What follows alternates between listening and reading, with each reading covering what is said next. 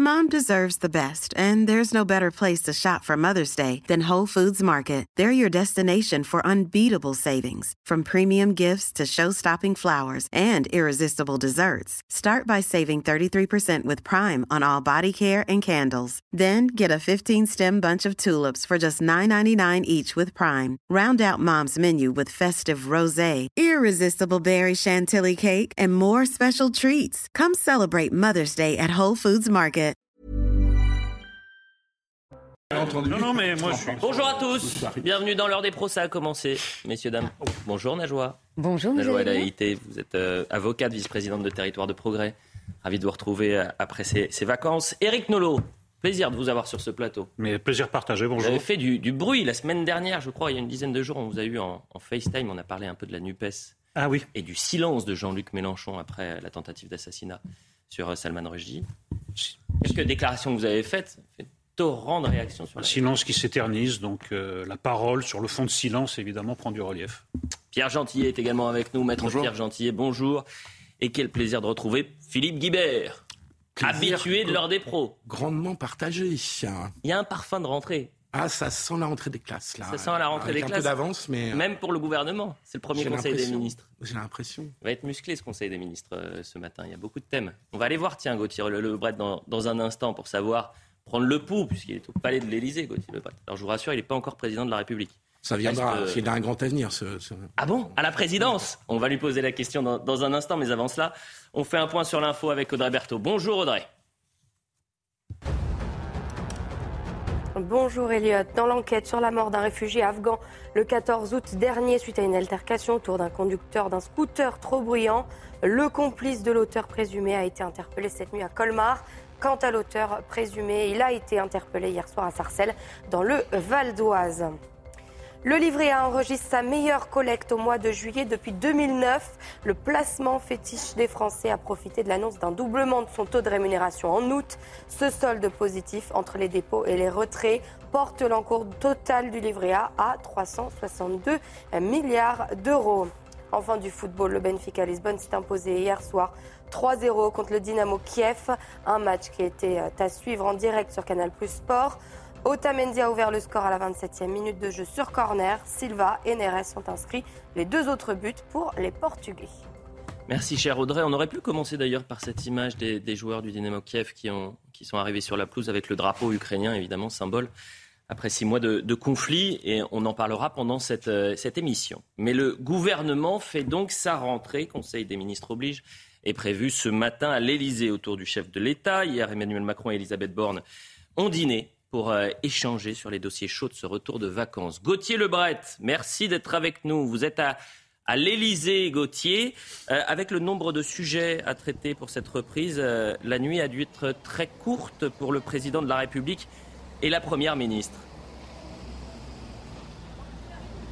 Les nuits d'Emmanuel Macron, on le sait, sont toujours courtes. Euh, Elliot, il dort très peu. Mais effectivement, de nombreux euh, dossiers euh, sur la table. D'abord, un, dossier énergétique avec, vous savez, cette pénurie d'énergie qui guette la France dans les prochaines semaines en raison de la guerre en Ukraine. Ensuite, deuxième dossier, la transition écologique. Le gouvernement veut faire une rentrée très verte après les différentes catastrophes naturelles de cet été, les incendies qui ont ravagé une partie du sud de de la France, les tempêtes en Corse aussi, bien sûr. Et Christophe Béchu, un ministre de la transition écologique qui a été très critiqué pour sa discrétion. Au menu des discussions également, la réforme des retraites. On sait que les discussions avec les partenaires sociaux vont débuter au mois de septembre. Il y a aussi la réforme de l'assurance chômage qui doit arriver au Parlement eh bien, en octobre prochain. Et Emmanuel Macron eh bien, veut, créer un nouveau euh, conseil pour eh bien, concerter, s'éviter, vous savez, bien, des grandes manifestations à la rentrée. Emmanuel Macron qui va euh, décoller euh, demain, direction Alger. Il sera question de ces questions énergétiques. On va parler du gaz entre Emmanuel Macron et les autorités algériennes. Et puis Emmanuel Macron, il veut aussi apaiser les tensions avec les Algériens après eh euh, la critique d'Emmanuel Macron qui avait parlé de rente mémorielle pour critiquer les autorités algériennes. Gauthier, euh, vous allez rentrer euh, sur le perron de l'Elysée. Vous êtes sur le perron de l'Elysée dans quelques instants. Euh, vous allez être notre fil rouge tout au long de notre émission. Est-ce que l'affaire Colantes sera aussi au menu de ce Conseil des ministres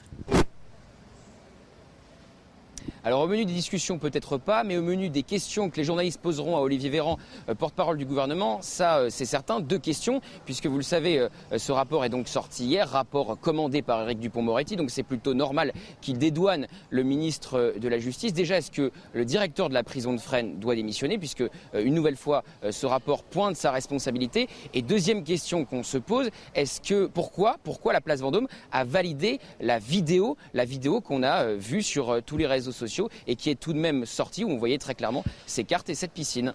Attention, Gauthier Lebret, parce que si vous allez poser ces questions, je ne suis pas sûr que vous ayez la possibilité de rentrer dans, dans l'Elysée, hein, dans le palais de l'Elysée. Donc, euh, vous allez nous, dire si vous pourrez poser ces questions-là dans, quelques instants. Merci, euh, Gauthier. On va faire un premier tour de table. C'est un peu le marronnier, la rentrée de tous les dangers, euh, rentrer sous haute tension. Mais quand même, quand même, Philippe Guibert, j'ai l'impression que, pour le coup, cette année, c'est une rentrée qui s'annonce assez musclée euh, pour euh, Emmanuel Macron et son gouvernement. Oui, mais je crois que le, le, Emmanuel Macron a prévenu dans son discours de bande de Mimosa. Il a bien expliqué que l'automne et l'hiver seraient rudes. Payer le prix euh, de la liberté. Oui, c'est même des termes un peu. Euh, on est dans le lyrisme, on est presque dans le pompeux. Euh, en tout cas, on va payer le prix d'énergie déjà. C'est le prix de la liberté, je ne sais pas, mais le, le prix de l'énergie, on va le payer cher. Euh, la guerre en Ukraine se prolonge et au bout de six mois, euh, on sait qu'elle va, elle est en train de s'enliser, nous disent les spécialistes, et donc on va, elle va perdurer au moins jusqu'à l'hiver. On peut espérer euh, qu'à un moment donné il y ait des négociations, mais pour l'instant on n'est pas du tout dans cette euh, dans cette trajectoire. Et donc il y a le problème énorme du pouvoir d'achat. Enfin, on sait très bien, on a tous en tête les gilets, la, la crise des gilets jaunes il y a maintenant trois ans ou quatre ans, euh, qui était suscité par un problème d'énergie, d'essence. Donc euh, pour le gouvernement euh, et pour le président de la République, effectivement, il faut... c'est le début d'un quinquennat qui pour l'instant n'a pas trouvé son sens. C'est la question Macron, que j'allais poser. Euh, a fait une campagne où il a joué le président des crises mmh. en passant. Euh, il est passé face à Marine Le Pen, mais il n'a pas donné une forte euh, impulsion à ce quinquennat. Et donc, on attend en cet automne, qui va être très difficile pour les raisons qu'on connaît tous, mmh. qu'il donne enfin euh, une direction à ce quinquennat pendant que le gouvernement sera confronté à une majorité parlementaire qui est très relative et il devra renégocier. D'ailleurs, une des vraies questions politiques, est-ce que ça tient? Est-ce que le budget passe? Mmh. Est-ce que ça tient jusqu'à l'hiver? Est-ce qu'il y a une dissolution au bout de l'année 2021 C'est quand Philippe même une question importante. Philippe Guibert qui dit rentrer ne dit pas tunnel. On essaie de faire des, des déclarations un peu plus non, mais, très mauvaise Vous connaissez la règle, c'est la règle, c'est une règle d'or. On essaye de, de non, donner. Moi aussi, c'est Surtout dans l'art des pros. on buvait ses paroles. Eric Nolot, non mais vous avez parlé d'impulsion euh, du, du, président de la République. Euh, Est-ce que euh, c'est pas plus un, un cap n'est pas clair, une ligne qui n'est pas claire du côté du chef de l'État, Eric Nolot. Non, mais on a l'impression qu'un sort s'acharne sur les deux mandats d'Emmanuel Macron, c'est-à-dire qu'il subit en permanence. Il a passé le premier, son premier mandat à subir, et là, puisque nous avons commencé par parler euh, football, il joue à nouveau en défense. Il faut jouer en défense contre la crise énergétique, il faut jouer en défense contre la crise climatique, et il faudra peut-être rejouer en défense à l'automne quand le Covid reviendra, s'il revient. Enfin, c'est ce que disent certains prévisionnistes. Donc, dans, ces cas-là, c'est très difficile, quand vous êtes en, en, défense, de bâtir en même temps une, vision du jeu, puisque vous passez votre temps à dégager le ballon, à essayer de gagner du, du temps. Je reste dans ma métaphore footballistique. Donc, le cap, Tant qu'on est dans cette situation-là, le cap n'est pas clair. Et... Ensuite, la deuxième question, en effet, c'est est-ce que après la période héroïque, il va continuer à trouver à chaque fois des majorités de briques et de brocs mmh. au, au, Parlement. Est-ce que les républicains vont faire preuve de la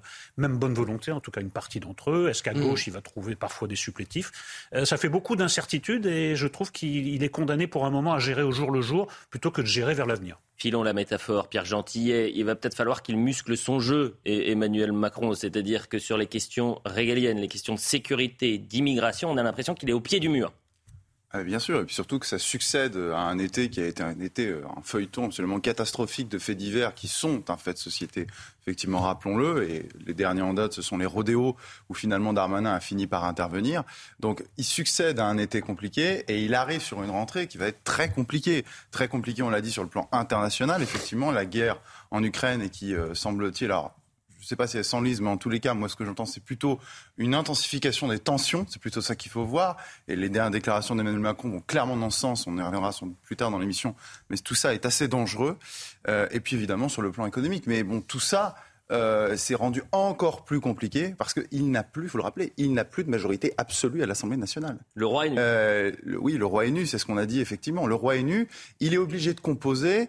Et si vous voulez, dans l'histoire, il va forcément y avoir des morts parce que euh, s'il compose avec les républicains, les républicains vont finir à un moment par aller au bout, c'est-à-dire euh, fusionner avec les macronistes Parce que fondamentalement, moi, j'ai toujours pas compris la différence entre les Républicains Mm. et euh, Emmanuel Macron. Alors aujourd'hui, j'ai appris que Virginie Calmel c'était candidate à la présidente des Voilà, Républicains. Peut-être que tout va changer, parce que Virginie Calmel, c'est sur une ligne qui est très très très différente d'Emmanuel Macron. Voilà. Encore un, un- un exemple, une illustration pour vous dire qu'il n'y a pas vraiment de diffé- différence pardon, entre les deux. Mais il va y avoir une clarification. S'il n'y a pas de clarification politique, étant donné les sujets inflammables euh, de la rentrée, euh, je ne vois pas comment est-ce qu'il peut s'en sortir. Najwa El Haïté, c'est quoi la priorité aujourd'hui des priorités pour ce gouvernement? Bah, il y en a plusieurs.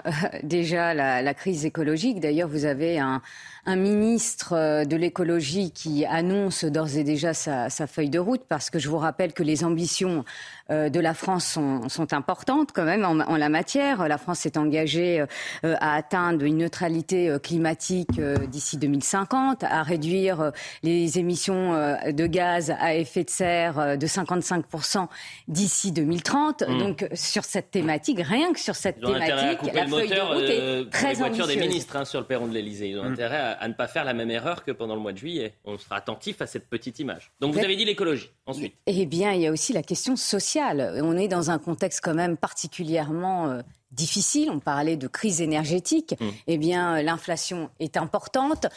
Il y a un budget, vous le rappeliez, euh, vous le rappeliez, qui va être voté pour eh bien maintenir ce pouvoir d'achat. Ça aussi, c'est une c'est une priorité. Et puis dans un contexte politique, géopolitique très incertain.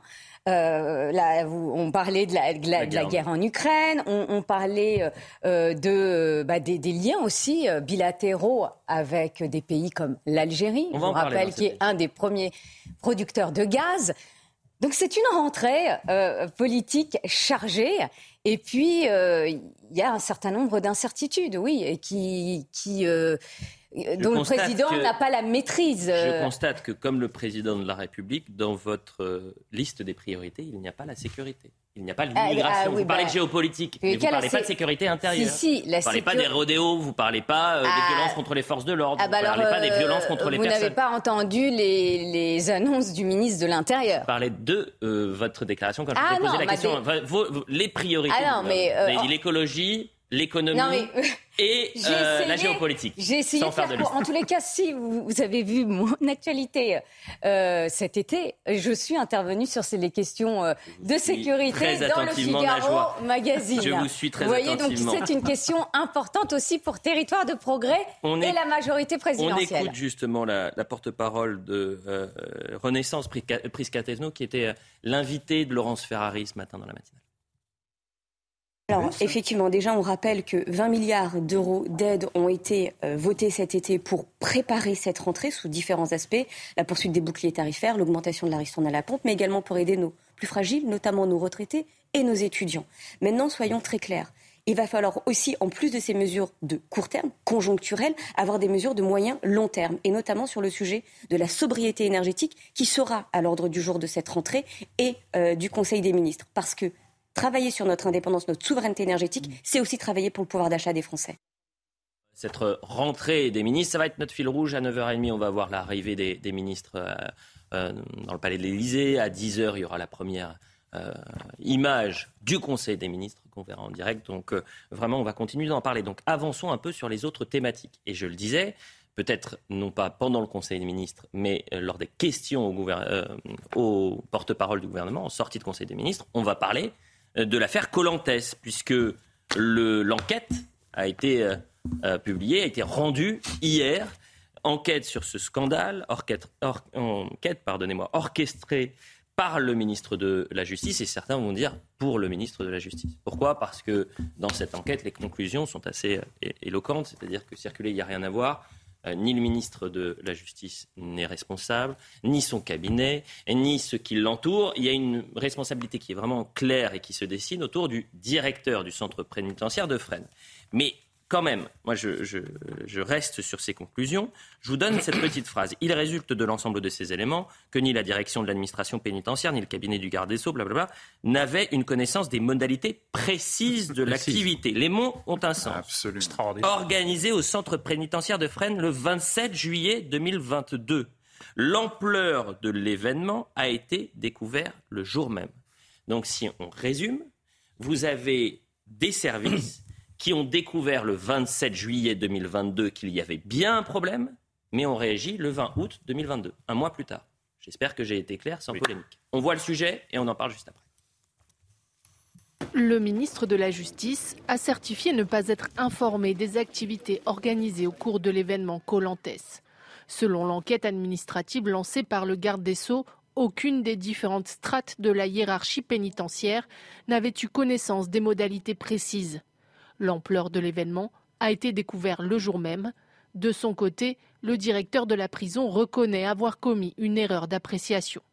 Pour les personnels pénitentiaires, cette polémique met en lumière des activités ludiques qui, selon eux, n'ont pas leur place dans le milieu carcéral et qui sont habituellement défendues par le ministère. Soit le ministre de la Justice nous dit euh, clairement que euh, les activités ludiques euh, auxquelles participent détenus en tout genre n'ont pas leur place en prison, et on arrête tout euh, dès maintenant, soit euh, il assume, il assume, il assume la position qui a jusqu'à présent toujours été la sienne, de dire que la prison peut aussi être un lieu de loisir. En réponse aux failles de communication dans cette affaire, le ministre a déclaré prendre une circulaire pour fixer les conditions nécessaires à la tenue de projets de réinsertion. Ils devront tous être soumis à une validation express de la direction de l'administration pénitentiaire. Est-ce que euh, euh, ces, annonces sont satisfaisantes Eric Nolot? Euh, D'abord, c'est une affaire catastrophique à tous les points de vue. Et je dis à tous les points de vue parce qu'en général, en France, on a une vision un peu hémiplégique des affaires, parce qu'on apprend au fil des heures que le directeur a autorisé ces activités que maintenant il réprouve et que bah, pendant, les, vacances d'été, il n'y a personne au ministère de la Justice, en fait, pour, valider les choses. Bon. Euh, ensuite, il y a eu un autre, même une affaire dans l'affaire, c'est que non seulement ça a été autorisé, ces activités, mais la, communication autour de ces activités ludiques, pour reprendre l'adjectif utilisé, a été validée. Donc c'est la catastrophe sur toute la ligne. Mais là où je dis que c'est une affaire euh, catastrophique à tout point de vue, c'est que moi, pour des raisons euh, professionnelles, j'ai fait beaucoup de visites en prison pour des ateliers d'écriture, et ce n'est pas vrai qu'en prison, c'est le Club Med. en général, les conditions sont, de détention sont déplorable. Les détenus ne savent pas quoi faire. Ils étaient très contents de ces ateliers euh, littéraires. Ça peut paraître bizarre, littérature et prison, mais ça marche très bien. Donc ça donne une image de la prison en plus qui est fausse. Donc c'est catastrophique à tout point de vue. J'insiste sur, cette, sur cet équilibre. Maintenant, Évidemment, le directeur, bah, il fait euh, office de fusible, puisque c'est sur lui que ça se concentre, alors que la responsabilité, elle est quand même au niveau du ministère de la, de la Justice. Donc il y a quelqu'un qui doit payer au-dessus du directeur. C'est un peu facile de taper sur le directeur, même s'il est indiscutablement en faute. C'est ça la clé, Pierre Gentil. La culpabilité ou non, euh, en quelque sorte, on s'en fiche. On ne va pas dire euh, Éric ah bah, Dupond-Moretti est coupable. En revanche, la responsabilité, non, ah, mais c'est toujours ça qui est important. Les mots ont un sens. La responsabilité du, du chef de ce ministère et, son administration, c'est quand même Éric Dupont-Moretti. Mais de toute manière, un ministre est responsable du simple fait que c'est lui qui choisit de qui il s'entoure, c'est lui qui choisit des membres de son cabinet, c'est lui qui nomme les différents directeurs des administrations de son ministère. Donc il est responsable indépendamment de la connaissance précise, il hein, faut voir ce qu'on met derrière cet adjectif, euh, qui n'avait pas la connaissance précise, des modalités précises de, de ce jeu. De l'activité. Euh, de, l'activité. Il est responsable de toute manière. Euh, donc ça, évidemment. Mais bon, si vous voulez, j'ai envie de vous dire, sous ce gouvernement, on a bien compris que la responsabilité des ministres était rarement mise en jeu. Il y a eu un précédent, souvenez-vous, lors de l'affaire Ivan Colonna. Quand Ivan Colonna a été assassiné dans des conditions assez, assez incroyables, hein, qui mettent quand même en jeu la responsabilité, ici, il me semble, assez claire de l'État. On va pas sur cette affaire, mais c'est quand même assez incroyable, eh bien, Éric Dupond-Moretti n'avait pas démissionné, mais de la même manière que son collègue au gouvernement, Darmanin, lorsqu'il y a eu le scandale du Stade de France, n'a pas démissionné. Donc tout ça crée un, précédent, une jurisprudence, comme on dit. Euh, donc c'est vraiment étonnant. Toutefois, il faut quand même dire une chose sur le, ce que vous disiez, Eric Nolot. Je suis pas tout à fait d'accord sur le, sur le directeur de Fresnes. C'est-à-dire que le directeur de Fresnes, je suis d'accord, c'est le fusible idéal. Parce que c'est vrai, le directeur de Fresnes, on a vu hier dans sa conférence de presse improvisée à la sortie de la prison de Fleury-Mérogis, Dupont-Moretti s'est totalement défaussé sur lui. Pour autant, le directeur de Fresnes a tout assumé et a été, semble-t-il, à l'initiative. Je dis bien à l'initiative. Moi, je suis allé. Alors, euh, c'est pas forcément la seule représentation, mais je suis allé sur son compte Twitter, sur la communication qu'il a, et qui, manifestement, de, la pratique que je vois de, de ce compte, a l'air de, de le tenir lui-même personnellement. Il assume. Euh, et il est, en plus. Et il l'a annoncé dès le 27 juillet. Oui, mais il est. Oui. Et moi, pour moi, ça traduit assez bien la cécité idéologique de ces gens-là. Personne ne dit que la prison, c'est le Club c'est une évidence. Mais deux remarques. Un, cet argent, combien a coûté cet événement? Moi, je veux comprendre. Combien a coûté cet événement? Cet argent, est-ce qu'on aurait pu le mettre pour autre chose? Peut-être pour de la rénovation, pas pour agrandir, pour faire des places supplémentaires, ça n'a pas de sens parce que quel est votre pas possible. Du coup, là, Attendez, pas non, non, mais c'est de dire que le, non, c'est de, laissez-moi terminer, c'est qu'en l'occurrence, le directeur de la prison a aussi sa part de responsabilité parce que c'est de sa volonté et de son initiative. Philippe Guibert. Mais moi, je trouve qu'on, il y a 197 centres de détention, de détention en France. Il y comme le disait Eric Nolot, la situation de nos prisons est déplorable. La France est régulièrement condamnée pour la situation dans ces prisons. Donc là, à l'évidence, il y a eu une opération qui me ressemble à une expérimentation hasardeuse, parce que qui est des pratiques sportives ou culturel dans les prisons, c'est communément admis. Ça arrive tout le temps. il y a eu, je crois, le Variété Club de France a fait sept matchs de foot dans des prisons. Mais ça n'a rien à voir entre un match de foot et euh, du tir à la corde avec, parmi les participants, une personne qui a été condamnée pour viol et un meurtrier. on, est tous d'accord. Donc là, il y a eu une forme de dérapage ou de dérive dans l'organisation d'une manifestation. Après, la mise en cause de la responsabilité politique du ministre. Alors, je suis très à l'aise sur le sujet parce que je pense que Éric Dupont-Moretti, mis, en examen, n'aurait jamais dû être reconduit dans ses fonctions au moment du changement de gouvernement euh, après l'élection présidentielle. Un garde des Sceaux qui est mis en examen, euh, je trouve que c'est un problème. Par ailleurs, mais Darmanin, là, s'était engagé personnellement sur le Stade de France pendant une semaine. Il a euh, menti tout à fait officiellement et clairement devant tout le monde. Je trouve que la question de sa démission se posait. Là, pour moi, c'est moins évident parce que la chaîne de responsabilité, elle est quand même. Euh, alors je veux bien que l'enquête administrative soit euh, euh, déformée et qu'elle soit au service du ministre. En réalité, les enquêtes administratives dans tous les ministères sont faites par les fonctionnaires du ministère. L'organisation des ministères est très complexe parce qu'il y a le niveau de la direction d'administration centrale, de son service de communication interne, il y a le niveau du service communication du ministère, il y a le niveau du cabinet. Donc tout ça est complexe et moi je dirais pas bien que, que ça soit complexe, Philippe Guibert, mais pour faire simple, vous avez personne parmi toute son administration qui, même les personnes présentes le 27 juillet, pouvaient se dire attendez là, il y a peut-être un problème. On a, on, a, on a, des détenus qui sont en train de faire du, karting à la prison de Fresnes. On le filme. Alors, on va diffuser cette image. Monsieur le ministre, je crois qu'il y a un souci. 27 juillet. il y a juste, j'ajoute un point. Pour moi, l'aberration dans, ce, dans cette histoire, c'est que la direction de l'administration pénitentiaire ne soit pas au courant. Voilà. Après, si on doit faire remonter au ministre tout ce qui se passe dans toutes les prisons françaises en temps réel, pas tout ce qui se passe. C'est juste un élément hein. essentiel. Maître euh, Najwa, elle a été. Comment vous allez défendre Eric Dupond-Moretti sur ce dossier Comment je vais le défendre Difficilement. Là ça, là, ça doit être compliqué. Allez-y, tentez. je vais tentez. Non, euh, je vais être aussi euh, objective hein, sur euh, cette actualité. En effet, ces images, on peut dire que je comprends parfaitement l'indignation, surtout dans un contexte aussi particulier, c'est-à-dire que vous avez une opinion publique qui doute de la réponse pénale en matière de sévérité, en matière d'efficacité et de fermeté. Donc euh, cette actualité pour le gouvernement, euh, bien sûr qu'elle est euh, plutôt malvenue dans un contexte que je viens de décrire. Après, le ministre a rappelé que la prison, c'est un lieu de sanction et un lieu de réinsertion. Mais j'aurais aimé qu'il aille un peu plus loin, et là c'est l'avocate qui parle, parce que je rejoins les propos d'Éric Nolot quand il dit, et ça fait partie de la réinsertion, depuis la loi pénitentiaire de 2009, les enfin les activités plutôt culturelles et sportives sont obligatoires. Mhm. Après, je ne dis pas que ces activités, le colontes, je vous avouerai, euh, moi quand j'ai vu ces images, euh, j'ai sauté de mon siège.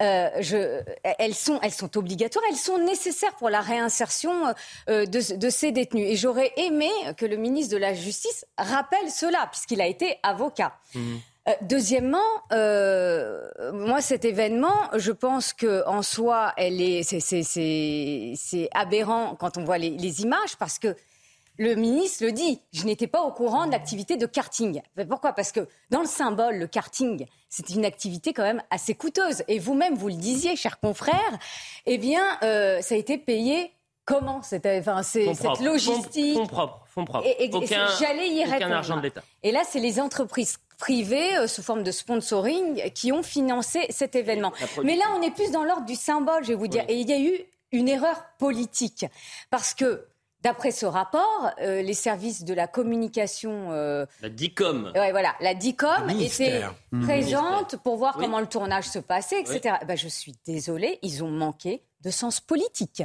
Euh, c'est ce qu'on essaye de. de, de c'est le bon sens, en fait, c'est limpide. Je, je, me demande même pourquoi on, on continue à, parler parce ça. Que la prison je vous donne juste un exemple. Bah, j'ai contacté hier la production qui a organisé cet événement-là. Et la première chose que je lui ai posée, euh, euh, que j'ai posé, la première question que j'ai posée, c'est est-ce que vous avez été contacté ces trois derniers jours pendant cette enquête par le ministère? Peut-être qu'ils m'ont dit non.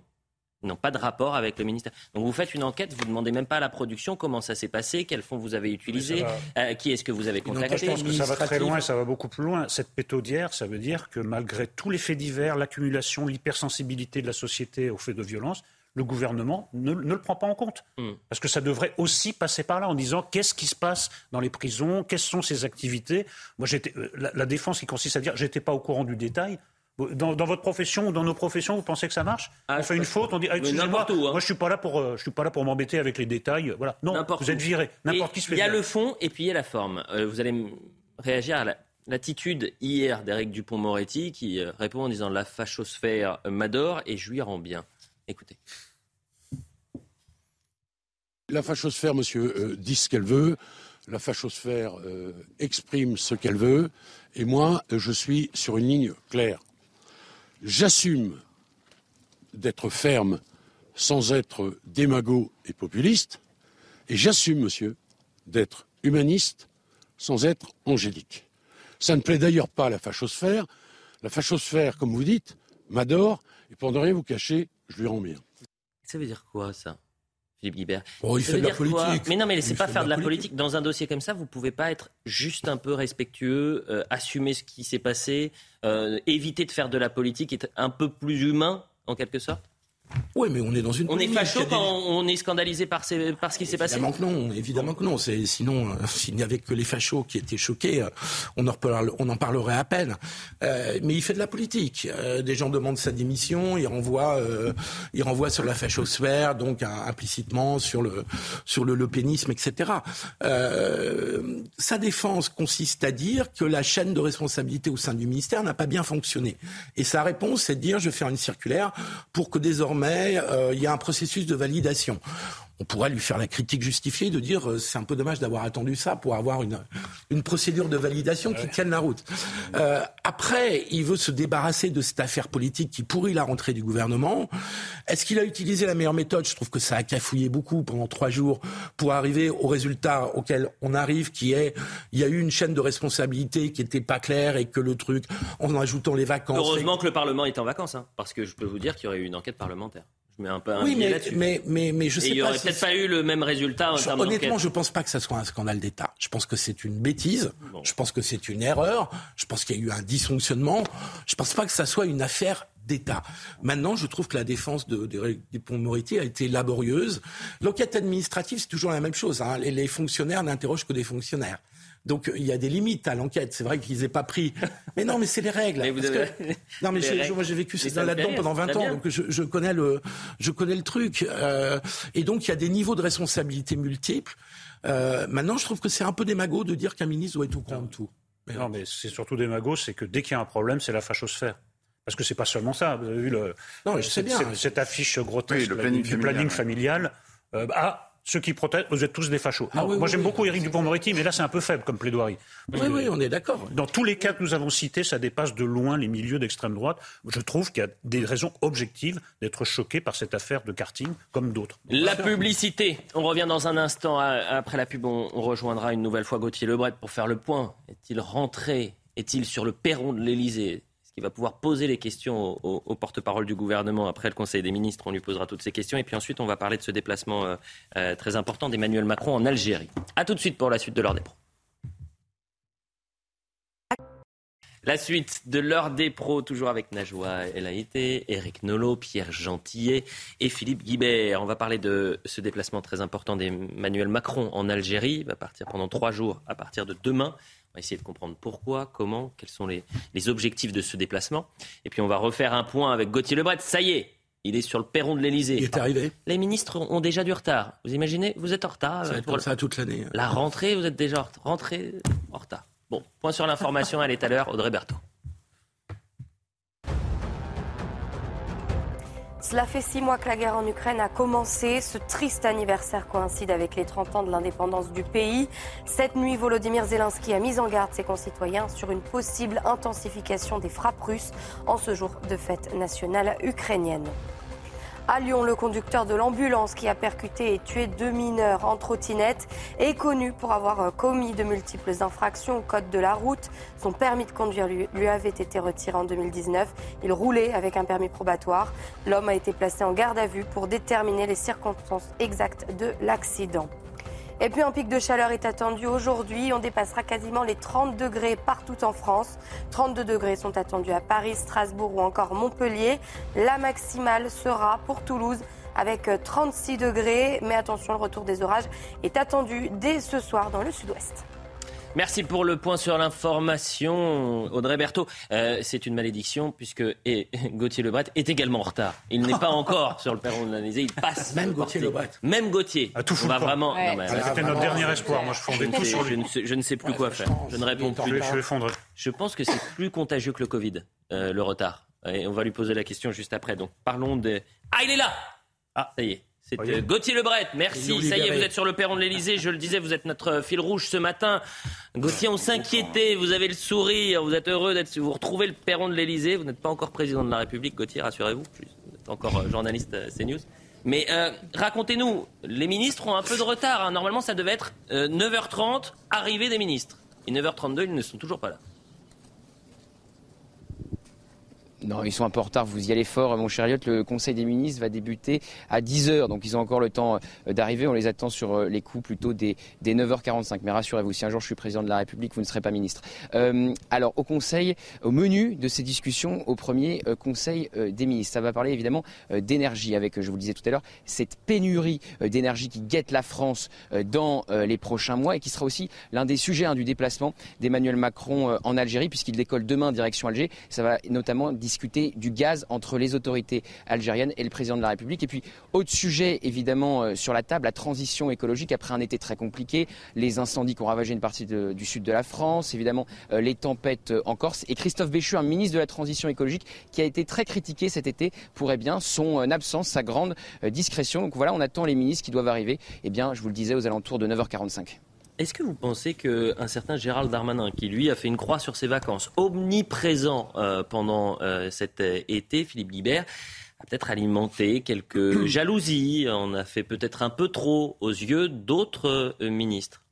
Oui, mais Darmanin a besoin de rattraper le Stade de France, hein, quand même, parce que le, le- la séquence du Stade de France l'avait laissé une image de Gérald Darmanin. Ah, c'est le Stade même- de France, vous pensez C'est pas les 5 ans où on n'a pas du tout parlé de sécurité et d'immigration non, mais Darmanin est là pour couvrir Emmanuel Macron sur le plan du régalien et de la droite, D'accord. de la droite régalienne.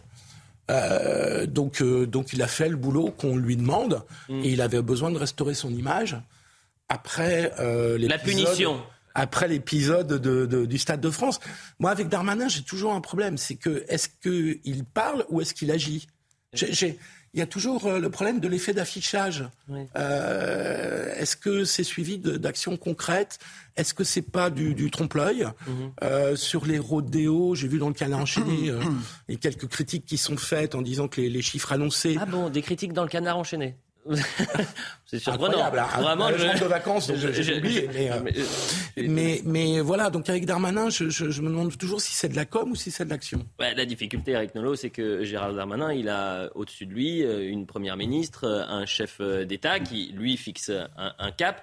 Et, et ses envies ne correspondent peut-être pas aux envies de la première ministre et du président alors de la qu'est-ce qu'il République. fait? Non mais qu'est-ce qu'il il, fait est, alors en tant qu'il il est un peu gêné aux entournures. Voilà. Mm. Mais pour euh, filer votre métaphore, oui, quand on n'a pas bien travaillé pendant l'année, on a des devoirs de vacances. Vous vous souvenez hein, c'était, En tout cas, moi, de mon temps, c'était, c'était comme ça. Donc, il a eu des devoirs de vacances. Il n'est pas parti euh, en vacances. Non, on sent bien que lui, il voudrait euh, incarner, je pense, non pas seulement symboliquement, mais je pense que ça correspond à, à sa nature politique, quelque chose de plus ferme. Alors, sur le plan euh, régalien, évidemment, tout particulièrement sur le plan de la de la sécurité, mais que euh, bah, la Macronie est euh, dans, cette, euh, dans ce domaine, comme dans beaucoup d'autres, eh ben, toujours dans le même temps, toujours dans l'entre-deux. Il faut sévir sans sévir, tout en sévissant. Pendant ce temps-là, bah, la sécurité, la situation sécuritaire plutôt ne cesse de, s'aggraver mmh. et les résultats ne sont pas là. Et en effet, non seulement ils ne sont pas là, mais il y, a, il y a parfois des retours en arrière spectaculaires. Le Stade de France, moi, j'en suis toujours pas remis. C'est quelque chose d'incroyable. Entre ce qui s'est passé au Stade de France et les mensonges d'État qui, qui, ont suivi, pour le coup, vous disiez tout à l'heure, la Colanta, c'est pas une affaire d'État. Là, c'était une affaire d'État qui n'en est pas devenue une finalement, qui a été un petit peu euh, étouffée. Donc, en effet, euh, Gérald Darmanin est en session de rattrapage. Et dont le portefeuille ministériel a été euh, élargi post-Stade bah, Parce qu'il représente quelque chose de très important politiquement, évidemment, pour Emmanuel Macron. C'est l'ancrage à, à, droite. Il fixe les voix de droite. Pourtant, euh, je ne sais pas si vous avez vu l'entretien chez nous, il a dit je suis l'aile gauche de, de, la Macronie, euh, Gérald ah, Darmanin. Ah, non mais ah, parfois les gens, euh, non mais parfois les gens font confusion entre droite et gauche, ça arrive très souvent. Hein.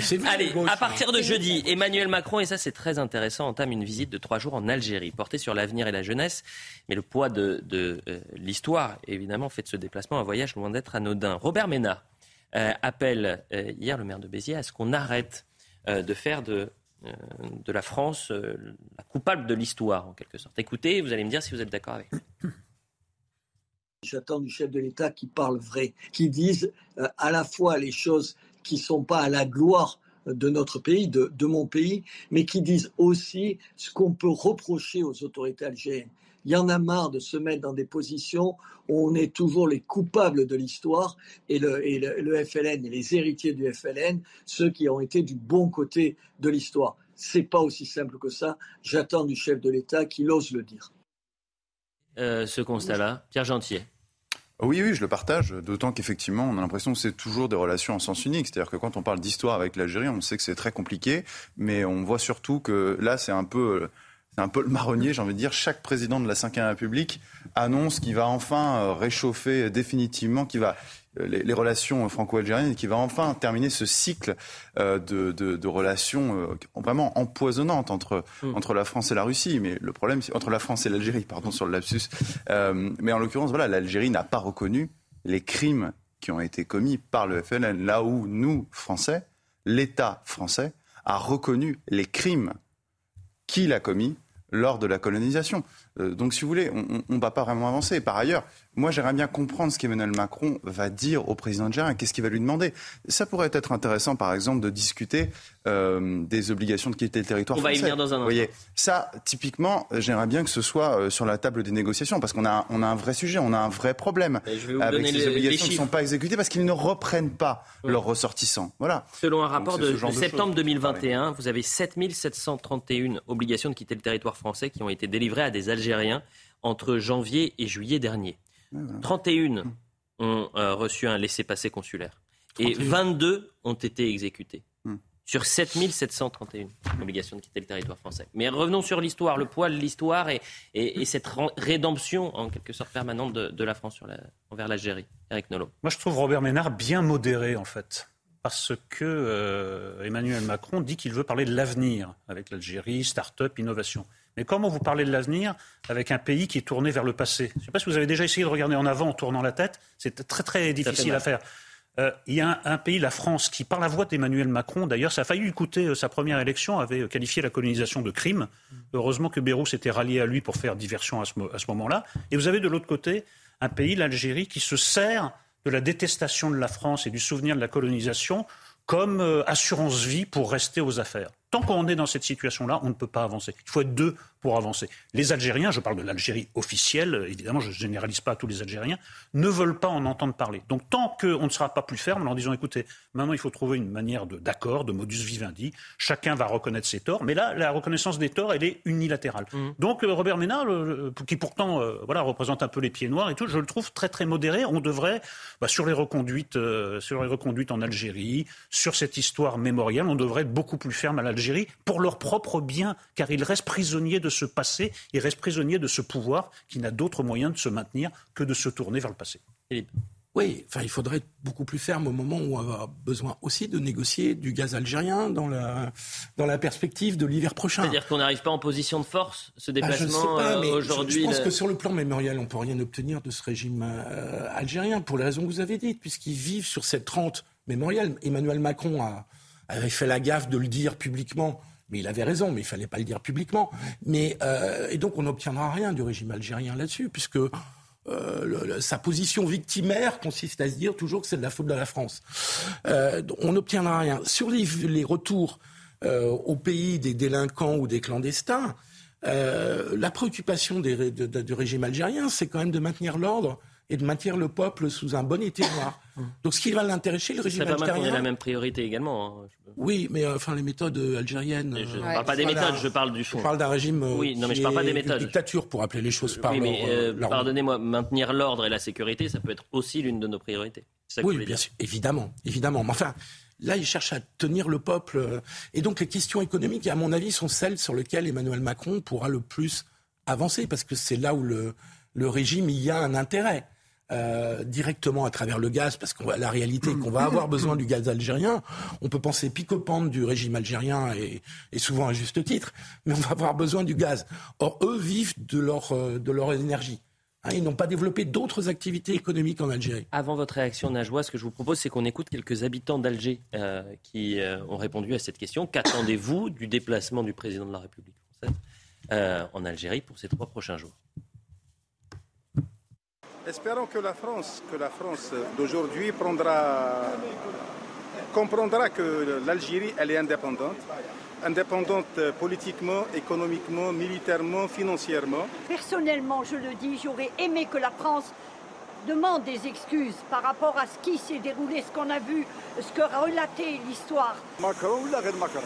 Macron ou un autre président, on lui dit bienvenue s'il y a des intérêts en commun. Non. Si c'est unilatéral, alors non. À quel point euh, euh, ces personnes-là peuvent vivre dans le passé et le poids de l'histoire marque aussi le déplacement d'Emmanuel Macron. Bah, Le président de la République est parfaitement conscient du poids du passé. hein. D'ailleurs, euh, l'histoire de la colonisation, la guerre en Algérie, fait, pa- enfin, fait euh, euh, partie d'une attention euh, particulière du, du président. Enfin, fait. Enfin, alors, j'ai du mal. Il y a une attention particulière du président de la République sur ces questions-là. Euh, D'ailleurs, euh, il a missionné euh, Benjamin Sora, je vous le rappelle, pour établir un rapport sur cette réconciliation mémorielle. Mais moi, je suis d'accord avec euh, mes collègues du plateau. La réconciliation mémorielle, elle doit se faire de part et d'autre, entre les deux rives de la Méditerranée, et pas de manière unilatérale. Et c'est vrai que le poids du passé, quand vous, en- quand quand vous écoutez euh, ces habitants d'Alger, qu'est-ce qu'ils vous disent? Ils vous disent la France doit s'excuser euh, de ce passé. Donc le, ce passé lié à la, coli- à la colonisation. On parle euh, également de relations unilatérales, mais relations unilatérales Algérie-France. et donc, euh, et donc il y a une vraie attente des Algériens. Mais les Français sont aussi en droit d'attendre aussi que euh, l'Algérie fasse ce travail euh, d'histoire. Euh, la France, dès 2018, a reconnu euh, l'assassinat, euh, vous vous souvenez, euh, de Maurice Audin, qui était mat- thématicien et qui militait pour l'indépendance d'Algérie. Donc les Oui. gestes forts ont été faits du côté euh, euh, de la France. Eh bien, on est en droit d'attendre aussi que ces gestes-là viennent aussi de- d'Algérie. Et ce qui, ce qui est intéressant, c'est qu'en plus, dans ces témoignages, on, on voit bien ici le sens unique. C'est-à-dire que les Algériens qui, qui témoignent ici, à mon avis, alors vous l'avez dit, ils sont dans les ben, ils ne sont pas au courant que la France a de multiples reprises à euh, pour prononcer des excuses. Euh, ensuite, ce que je me dis aussi à leur décharge, c'est que je ne pense pas que l'éducation nationale algérienne, étant donné la position de l'État, enseigne exactement très bien tout ce qu'il s'est passé lors de la guerre civile de 46 à 62. Et en particulier les crimes du FLN, dont je le rappelle, euh, aujourd'hui, euh, le FLN dirige encore euh, l'État algérien. Donc ça, à leur décharge. Mais c'est pour ça qu'il va falloir qu'on se tourne vers l'État algérien et qu'on engage le bras de fer. C'est-à-dire que si, euh, si euh, les discussions euh, n'aboutissent pas sur, sur de vraies relations franches, mais je veux dire, à ce moment-là, engageons, excusez-moi, engageons un bras de fer, euh, ne serait-ce qu'en matière de visa. Aucun, aucun gouvernement n'a essayé. voulu engager Ah euh, a ce, bras de fer. Non, non, ils ont, ils essayé. dernier. Ça a, duré, l'automne oui, dernier. ça, a, ça a duré trois jours. Ça a Mais duré trois jours. ça a duré trois. Mais non, parce qu'on ne veut pas aller au bout, parce qu'on n'a pas la volonté politique. Voilà, c'est aussi simple. que Et ça. on y vient justement sur les, sur les visas, sur la question migratoire et sur les obligations de quitter le territoire français. On va écouter Robert Ménard qui en parlait justement. Il est nécessaire, si on doit obtenir par exemple que, les autorités algériennes acceptent de, euh, de, recevoir leurs ressortissants qui sont condamnés en, France. Si sur ce dossier-là, ce, voyage permet d'avancer, c'est une bonne chose. Si ce voyage est une nouvelle occasion de se de s'abaisser euh, devant un, régime algérien qui représente tout le monde sauf les Algériens eux-mêmes, non. Oui, si c'est pour parler d'égal à égal. Non, si c'est pour s'abaisser devant le gouvernement algérien. Oui, pour parler d'égal à égal. Non, si c'est pour s'abaisser devant le, gouvernement euh, algérien. Bah, là, ce qu'on demande, c'est d'expulser les, délinquants algériens ou ceux qui sont euh, 7 000, hein. indésirables. Oui, non, oui, 22 sur 7 000 et quelques, 7 300. 22 exécutés sur 7 731 obligations. Mais ça, ça c'est le service minimum qu'on demande. Ça devrait même pas être une négociation. Ça tombe tellement sous le sens. Donc on n'arrive même pas à obtenir le minimum. Donc il y a un gros travail à faire. Euh, juste, j'ajoute au précédent point de notre débat, il y a aussi un travail à faire en France, parce qu'il y a un ressassement dans certains milieux qui n'arrêtent pas de rejouer la guerre d'Algérie et de culpabiliser la France. Je ne parle pas des Algériens, là, je parle de certains milieux universitaires français.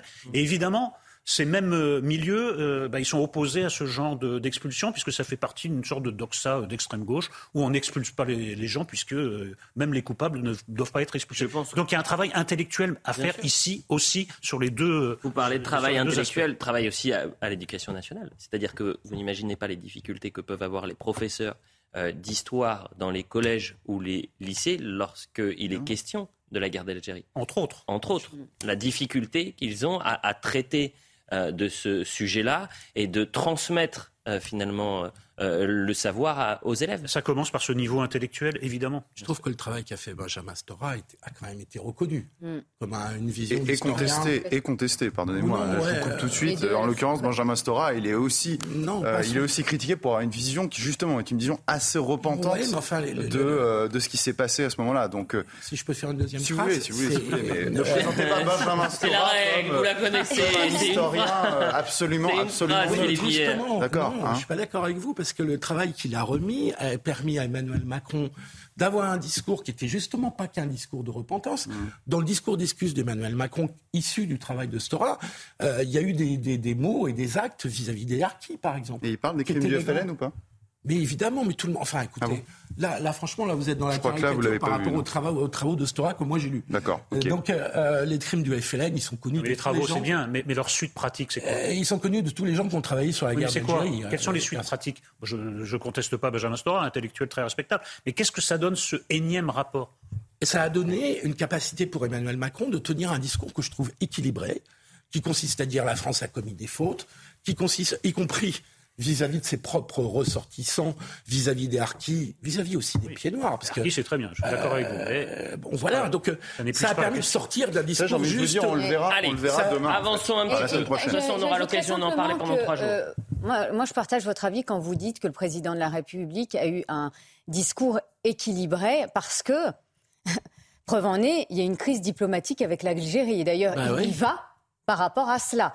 Et en ligne de fond, bah, il y a cette euh, crise énergétique qui fait que ah eh il va falloir aussi négocier du gaz avec l'Algérie. Hein. On va parler un peu de la gauche et de la NUPES. La nouvelle Union populaire écologique et sociale euh, va-t-elle imploser dans la route pour les européennes? Yannick Jadot euh, est contre l'alliance LFI pour cette campagne européenne. Il l'a annoncé dans le journal du dimanche euh, ce week-end. La surpersonnalisation de la campagne de la NUPES et la sous-représentation de l'écologie n'ont pas permis d'élargir le socle électoral.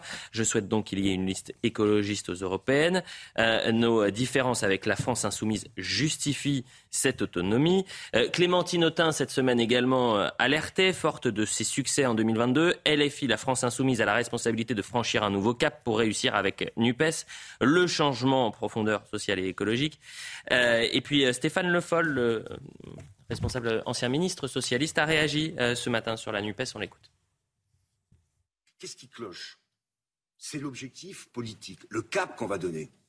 Là, aujourd'hui, et j'ai bien vu, euh, à la rentrée euh, est prévue une grande marche, une contestation, mhm. utiliser la colère pour pouvoir la transformer, c'est l'objectif de Jean-Luc Mélenchon, dans une forme de, de, révolte qui débouche sur une insurrection et qui fait qu'on va vers une dissolution. Cette logique-là, quand on met la colère et la peur comme priorité de l'outil politique qu'on utilise pour changer la donne démocratique, Ça conduit pas aux forces de progrès à faire gagner les forces de progrès, ça conduit au contraire à une réaction. Parce que quand vous jouez sur les peurs, quand vous jouez sur la colère, Mhm. ce qui se passe dans toute démocratie, c'est qu'à ce moment-là, les gens se disent, oh là là, il nous faut plutôt de l'ordre.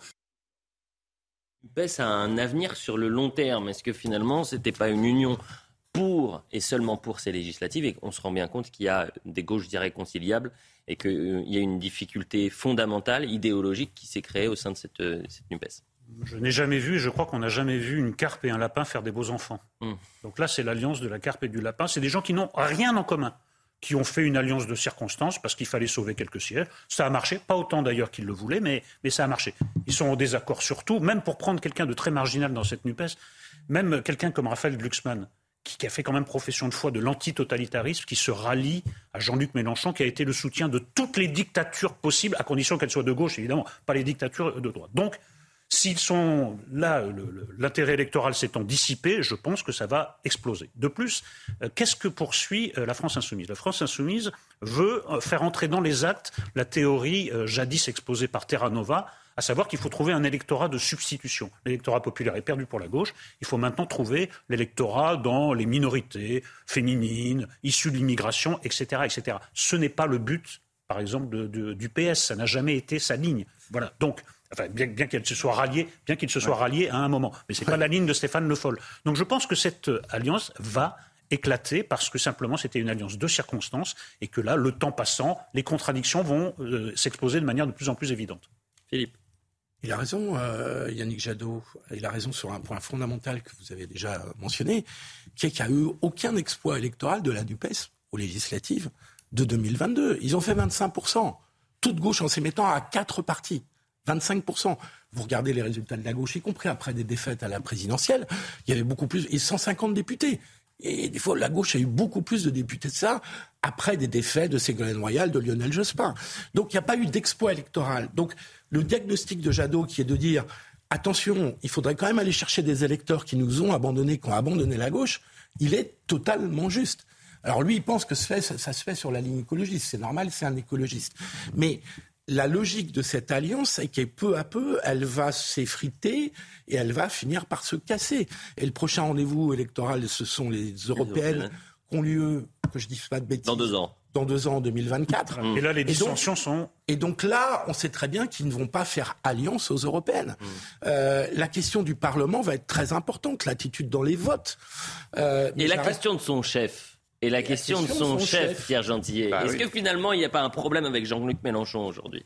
Oui, et en même temps, j'ai peut-être envie de dire, euh, c'est peut-être pour ça que Jean-Luc Mélenchon euh, ne s'est pas présenté à la députation française, parce que peut-être qu'il se disait, j'en sais rien, mais que, parce que j'ai été surpris qu'il ne revienne pas au Parlement, euh, mais peut-être s'est-il dit qu'il allait conduire une nouvelle alliance NUPES pour 2024. Et en l'occurrence, on voit bien que là, cette alliance a du plomb dans l'aile. Euh, pensez bien que ça fait seulement trois mois que les élections législatives sont passées, deux, deux mois, deux mois ou trois mois Juin, à peine. 19 juin, et euh. Yannick Jadot vient là d'enterrer euh, l'alliance de la NUPES. On a vu euh, à plusieurs reprises euh, ces derniers mois cette alliance se fracturer sur des sujets importants, euh, qu'il s'agisse de politique internationale, qu'il s'agisse d'écologie.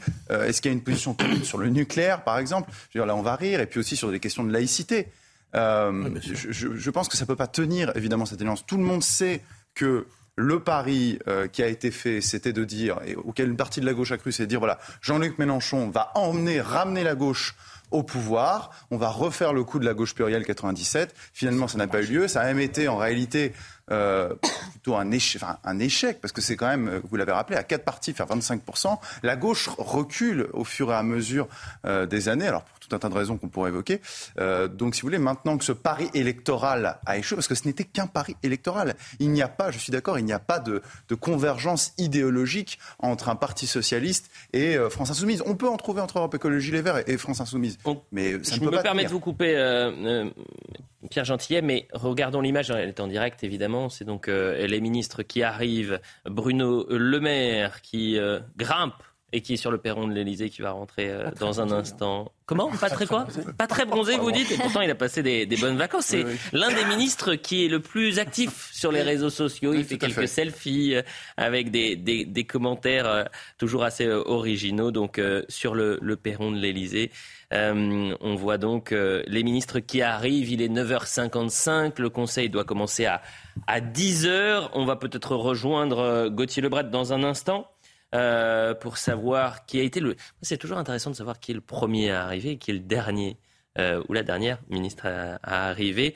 Euh, autre image peut-être symbolique, vous voyez que les, les voitures des ministres ne restent pas ah sur le, dans le perron, sur le perron de l'Élysée. Ah, ah bah, Éric Dupont-Moretti, il est tout sourire. Est-ce qu'il va faire un signe? Est-ce qu'il va faire un signe aux, journalistes euh, Ah, très rapide, très bref, il avance. Peut-être qu'il va parler euh, quelques minutes avec euh, le président de la République avant le Conseil des ministres de l'affaire Colantès. Gauthier Lebret, ça y est, ils arrivent. Hein Absolument. Alors vous posiez la question du Premier ministre qui est arrivé euh, chez Elliott. C'est le ministre des Solidarités qui a remplacé, vous le savez, Damien Abad, Jean-Christophe Combe, l'ancien patron euh, de la Croix-Rouge. Et puis là, vous voyez Stanislas euh, Guérini, l'ancien patron d'En Marche qui vient de faire son entrée. Donc on vous le disait. Effectivement, vous l'avez noté. Hein, parce que lors du dernier Conseil des ministres, on le rappelle aux téléspectateurs, les voitures étaient restées dans la cour de l'Elysée. Et elles étaient restées moteur allumé pour que les voitures soient bien fraîches pour les ministres avec la climatisation qui fonctionne. Au moment où Emmanuel Macron Macron demandait de faire des économies euh, d'énergie, où on parle de pénurie d'énergie possiblement en raison de la guerre en Ukraine, évidemment, ça avait fait tâche, ça avait été la dernière polémique eh bien, avant les vacances. La première polémique de la rentrée, on la connaît, c'est au sujet de, de Colantes et on vous avait dit, on a, on a vu Eric Dupont-Moretti euh, arriver, il sera très certainement question eh bien, de cette affaire lors des questions à Olivier Véran, porte-parole du gouvernement, qui fera eh bien, le résumé du Conseil des ministres devant les journalistes tout à l'heure. Gauthier, alors j'imagine que vous n'avez pas la, réponse, mais habituellement, et je, je pense aux téléspectateurs qui nous regardent, ça dure combien de temps un Conseil des ministres? Alors là, ça peut dépendre. Ça peut dépendre. On faisait justement la réflexion euh, tout à l'heure avec euh, les différents confrères en disant que euh, peut-être que le compte rendu du Conseil des ministres sera un peu tard parce qu'il y a tellement de dossiers. C'est déjà, déjà un Conseil des ministres de rentrée. Donc comme pour toute rentrée, c'est le moment où les ministres vont se retrouver autour du président de la République. Il n'y a pas eu de Conseil des ministres pendant deux à trois semaines. Donc effectivement, c'est le moment du premier Conseil des ministres où on lance eh les différentes réformes qui vont arriver au Parlement. Alors le Parlement lui fait sa rentrée en octobre. Donc il y a un peu de temps pour lancer ces différentes réformes mais il y aura déjà euh, des débats et des concertations au mois de septembre, notamment sur la réforme des retraites. Et il y a tellement de sujets à traiter. Il y a un sujet dont on n'a pas parlé pour le moment euh, dans l'heure des pros ce matin avec Voliot, c'est la, rentrée scolaire, puisque vous savez, 4000 profs euh, sont manquants. Et donc, Papendia, ministre de l'Éducation nationale, va embaucher des contractuels, ce qui plaît évidemment pas aux professeurs, puisque c'est des gens qui n'ont pas passé les différentes étapes, les concours pour devenir professeurs, qui ont un, bac plus 3, parfois même moins, des exceptions existent. Donc effectivement, énormément de dossiers à traiter à aborder dans ce premier Conseil des ministres de l'année 2022-2023. Donc il va peut-être être un peu plus long que d'habitude. De vous couper parce qu'il y a l'obligation euh, et cette publicité qui nous attend dans quelques instants, mais vous me faites la transition parfaite parce que juste après la publicité, on va parler de la rentrée scolaire et de ces 4000 postes qui sont vacants. Tiens, lui aussi, il nous fait la transition euh, parfaite. Papendiaï, qu'on a vu à l'image en direct, le ministre de l'Éducation nationale. Et on parlera de ces postes vacants. Donc, comment faire euh, est-ce que l'éducation euh, nationale s'ajoute, euh, on rajoute une crise à la crise? On en parle juste après la pub. À tout de suite. Il est 10h, la suite de l'heure des toujours avec Eric Nolo, avec Najwa El Pierre Gentillet, Philippe Guibert. Il y a quelques instants, on a vu ces ministres arriver sur le perron de l'Elysée pour le premier conseil des ministres. C'est la rentrée pour les ministres, le conseil des ministres qui doit commencer à, à 10h. On va faire d'abord un point sur l'information avec Audrey Berthaud et on reviendra sur les images en, direct. On va parler de la rentrée scolaire également. Eh oui, la rentrée scolaire, c'est jeudi prochain. Le protocole sanitaire mis en place sera au niveau le plus bas à l'école. Le gouvernement et les syndicats se sont réunis hier et ont choisi le niveau avec le moins de restrictions sanitaires. Le respect des gestes barrières comme le lavage des mains et l'aération des locaux reste cependant recommandé dès ce niveau et il pourrait manquer euh, des autocars pour la rentrée. 8000 conducteurs de cars scolaires manquent à l'appel en France. Une pénurie qui s'explique par le manque d'attractivité du métier. Une réunion est organisée à 18h à ce sujet au ministère de la Transition écologique. L'Ordre des médecins demande à Doctolib de renforcer ses règles d'inscription, craignant la confusion entre professionnels de santé et disciplines sans fondement médical. Pour rappel, la plateforme est au cœur d'une polémique autour de naturopathes dont certains auraient des pratiques dangereuses. Voilà pour le point sur l'information. Revenons à l'image en, direct et l'arrivée des, ministres, puisque euh, là c'est Franck Riester. Il aura du boulot, hein, Franck Riester, puisque c'est le ministre chargé des relations avec le, Parlement. Euh, juste avant, c'était euh, Gérald Darmanin qui rentrait donc pour le, le, premier conseil des ministres. Vous avez 41 ministres au total, 16 ministres de plein exercice et 15 euh, ministres délégués, 10 secrétaires d'État pour être tout à fait précis. On va rester sur cette image et on en parlait juste avant. C'est euh, effectivement la grande inquiétude pour la rentrée non pas des ministres, mais la rentrée scolaire. Euh, est-ce qu'on va manquer de professeurs? Vous avez entre 3 et 4 000 postes qui sont actuellement vacants. Et André Berthaud nous parlait aussi des, problèmes de bus pour transporter les, élèves. Faisons un point d'abord. Il n'y a pas d'élèves à cause des bus. il n'y a pas de profs. Il n'y a, pas de, il a pas de bus fournitures scolaires, c'est un peu compliqué également. Vous imaginez le début de, la rentrée. On, voit le sujet d'Amina Tadem et on en parle juste après. Un professeur devant chaque classe dans toutes les écoles de France. Une promesse du ministre de l'Éducation nationale difficile à tenir pour les syndicats enseignants, car plus de 4000 postes n'ont toujours pas été pourvus. On peut déjà affirmer que non, il n'y aura pas un enseignant dans chaque classe à la rentrée. Euh, sauf à considérer que euh, des contractuels qui sont embauchés en 30 minutes sont enseignants en 30 minutes. Le métier euh, d'enseignant n'attire plus et ça s'est renforcé cette année encore. Un manque d'attractivité lié aux conditions difficiles et aux salaires jugés trop bas par les professeurs. Des conditions que le ministre de l'Éducation, Pam Diaye, a reconnues lors de son déplacement au rectorat de Créteil. Nous ne le nions pas, il y a des difficultés structurelles liées à l'attractivité du métier, mais euh, à ce stade, nous sommes euh, confiants pour que la rentrée se passe au mieux. Et pour pallier le manque de personnel, le ministère de l'Éducation prévoit d'avoir recours aux contractuels. Parmi les disciplines qui peinent à recruter, l'allemand, cette année, parmi les candidats au CAPES dans cette matière, seulement 60 ont été reçus pour 215 postes disponibles. 72% des places restent donc vacantes. C'est quoi la plus grande difficulté, Philippe Guibert? C'est l'attractivité ou c'est même la et posons le problème aussi, hein, c'est la qualité des, futurs professeurs? Non, non, c'est l'attractivité. C'est l'attractivité, c'est le fait qu'aujourd'hui, ça, ne fasse pas rêver d'être prof. Oui, ça fait pas rêver, c'est difficile. C'est un métier très difficile. Oui. C'est un métier qui est mal payé, en tout cas au minimum en début de carrière. Euh, si vous êtes un jeune euh, et qui vous êtes dans une des grandes métropoles françaises où le prix de l'immobilier a explosé, avec un salaire de prof débutant, euh, vous, avez du mal. Hein. il faut que vous soyez en couple pour vous en sortir.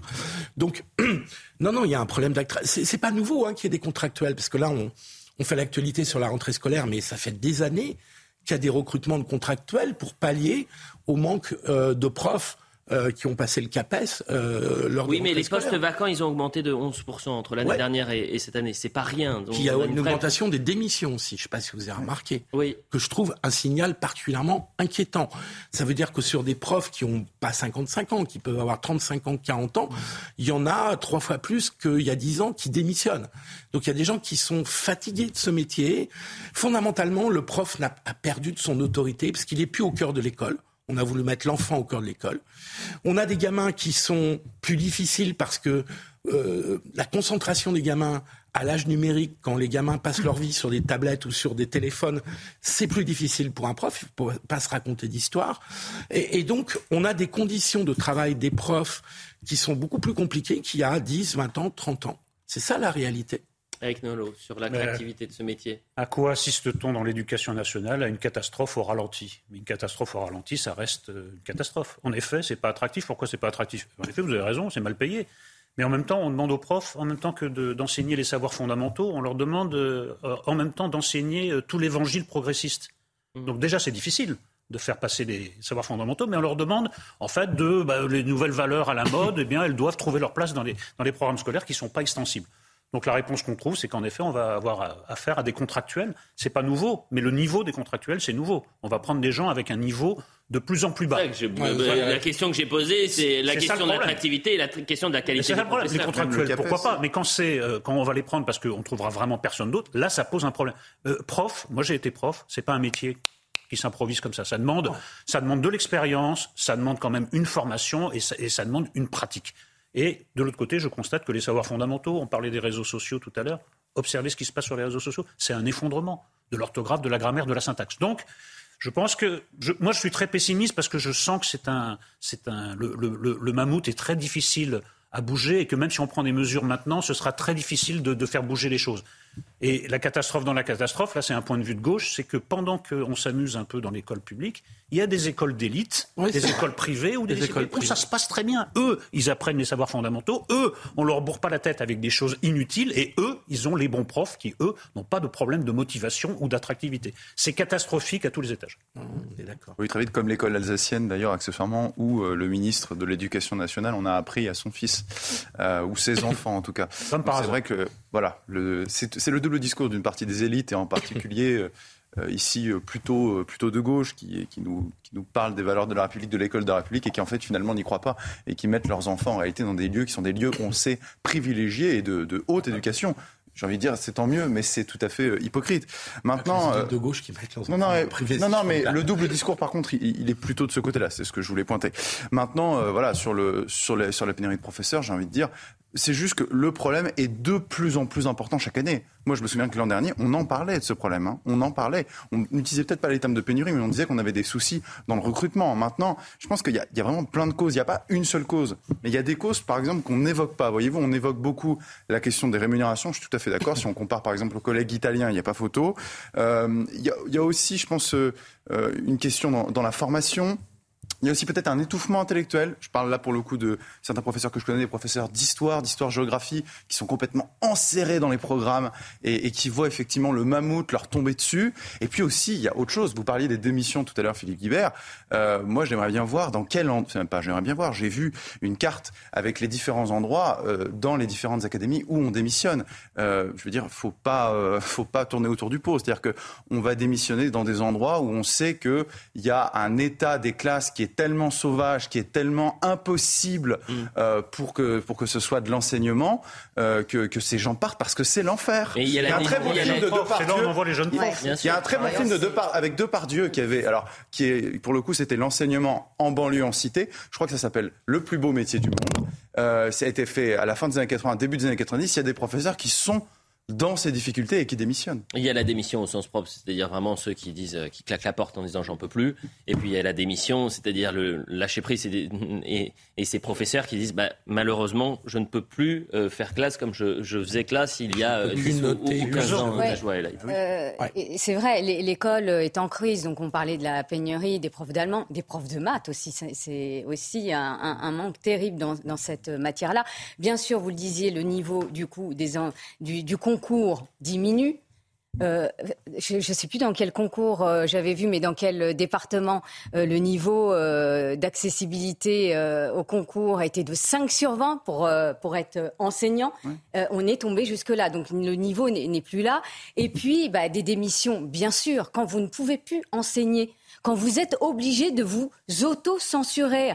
Vous ne pouvez plus enseigner la biologie normalement par rapport à une idéologie que je vais euh, préciser, l'islamisme, eh bien, vous avez dans certaines écoles une entrée de cette idéologie où vous, vous avez des enfants qui ne peuvent plus assister euh, à la piscine pour des raisons de, de, de, euh, de, de, mixité, de, voilà, et, ça pose un véritable problème. Donc moi, je comprends parfaitement qu'il y ait cette crise dans, dans ce domaine en matière de recrutement des, des enseignants, et ce malgré l'augmentation des salaires, enfin, et qui n'est jamais suffisant. Vous avez euh, le ministre Jean-Michel Blanquer, je ne parlerai pas de ce ministre parce que je n'ai pas vu encore, mais en tous les cas, vous avez un ministre Jean-Michel Blanquer qui, dès 2021, a euh, augmenté euh, les budgets en la matière bah, pour pouvoir augmenter les, le niveau des salaires. Ça a été la même chose en 2022.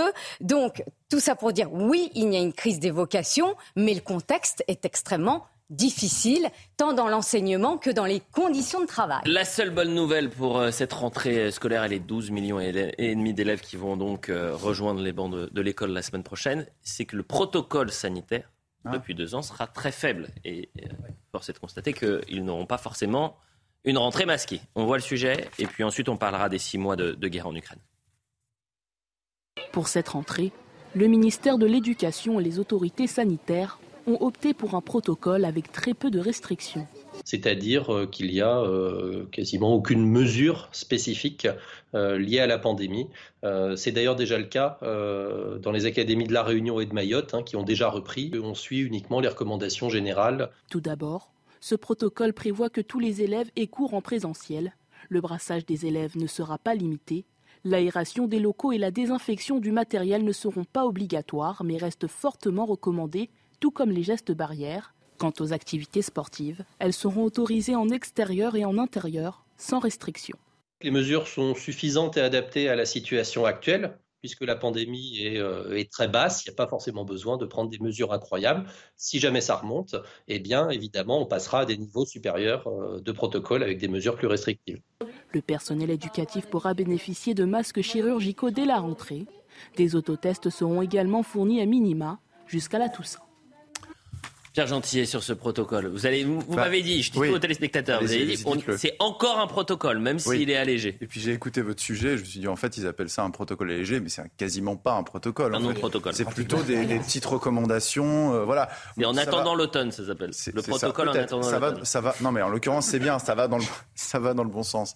Euh, maintenant, euh, c'est vrai que voilà, on va voir ce qui va se passer à l'automne c'est l'occasion, ce sujet, de rappeler quand même que euh, les enfants, euh, les, jeunes ont vraiment été les grands sacrifiés de ces deux ans euh, de Covid. On a imposé à des enfants tout jeunes de porter le masque.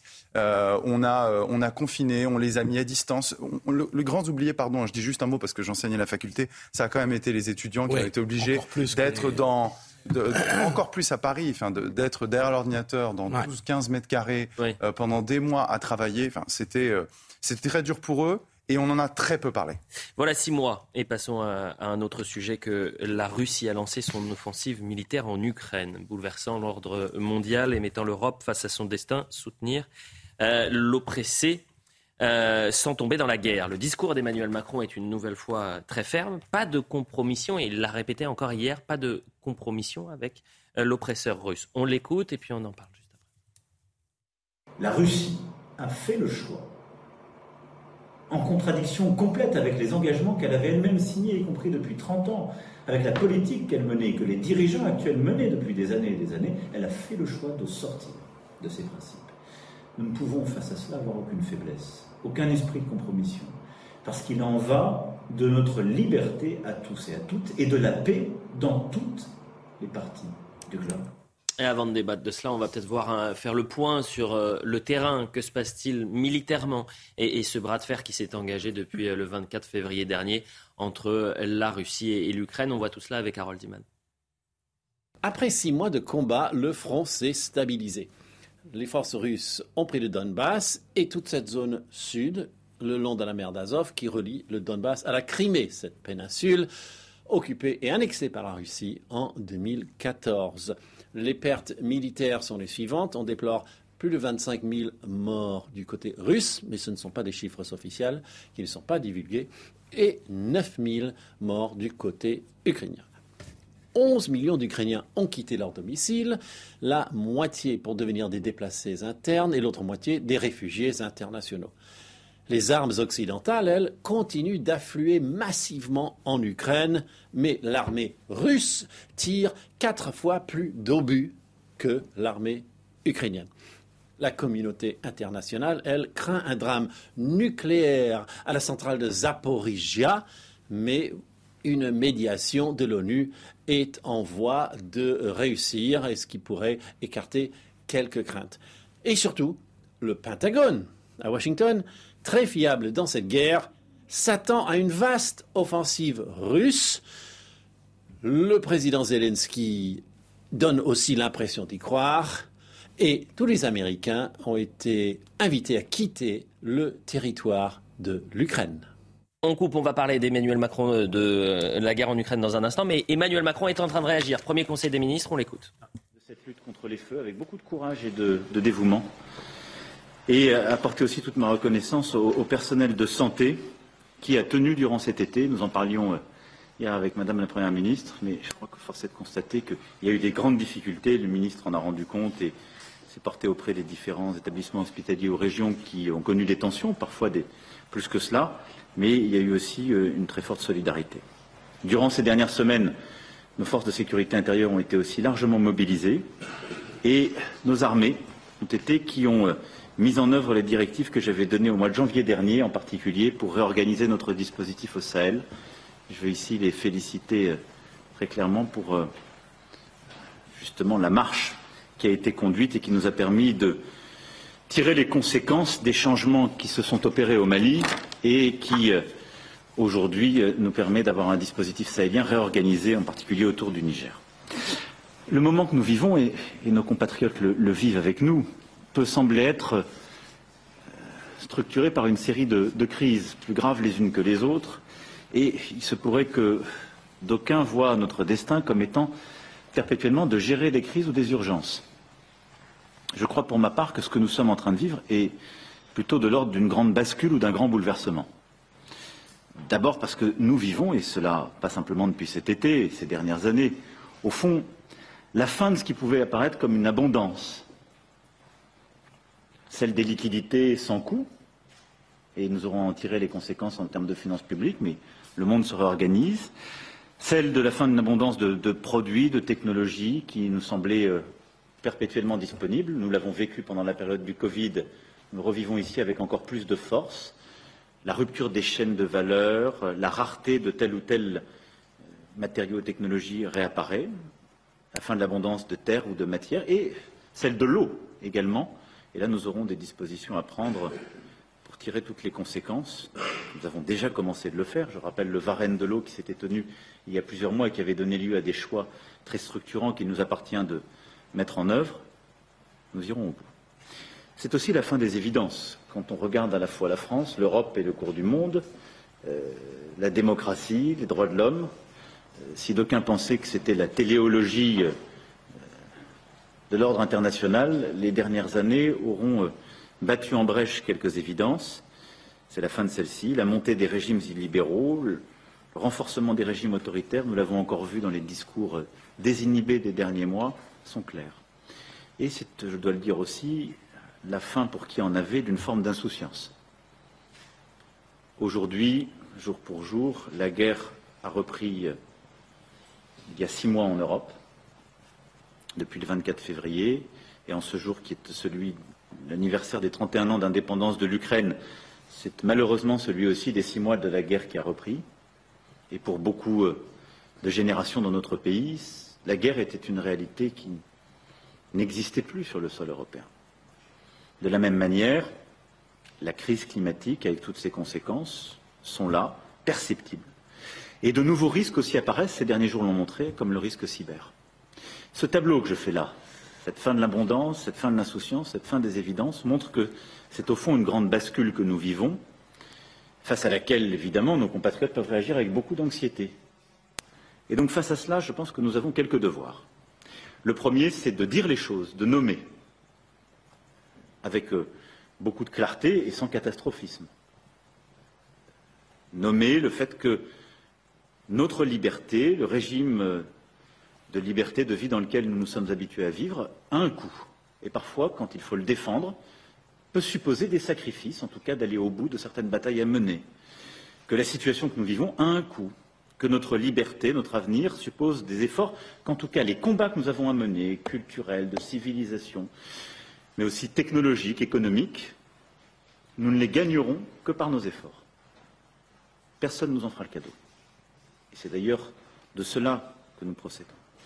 Ensuite, je pense que face à cela, il faut redonner quelques certitudes. Il y a des intangibles, des invariants qu'il faut défendre.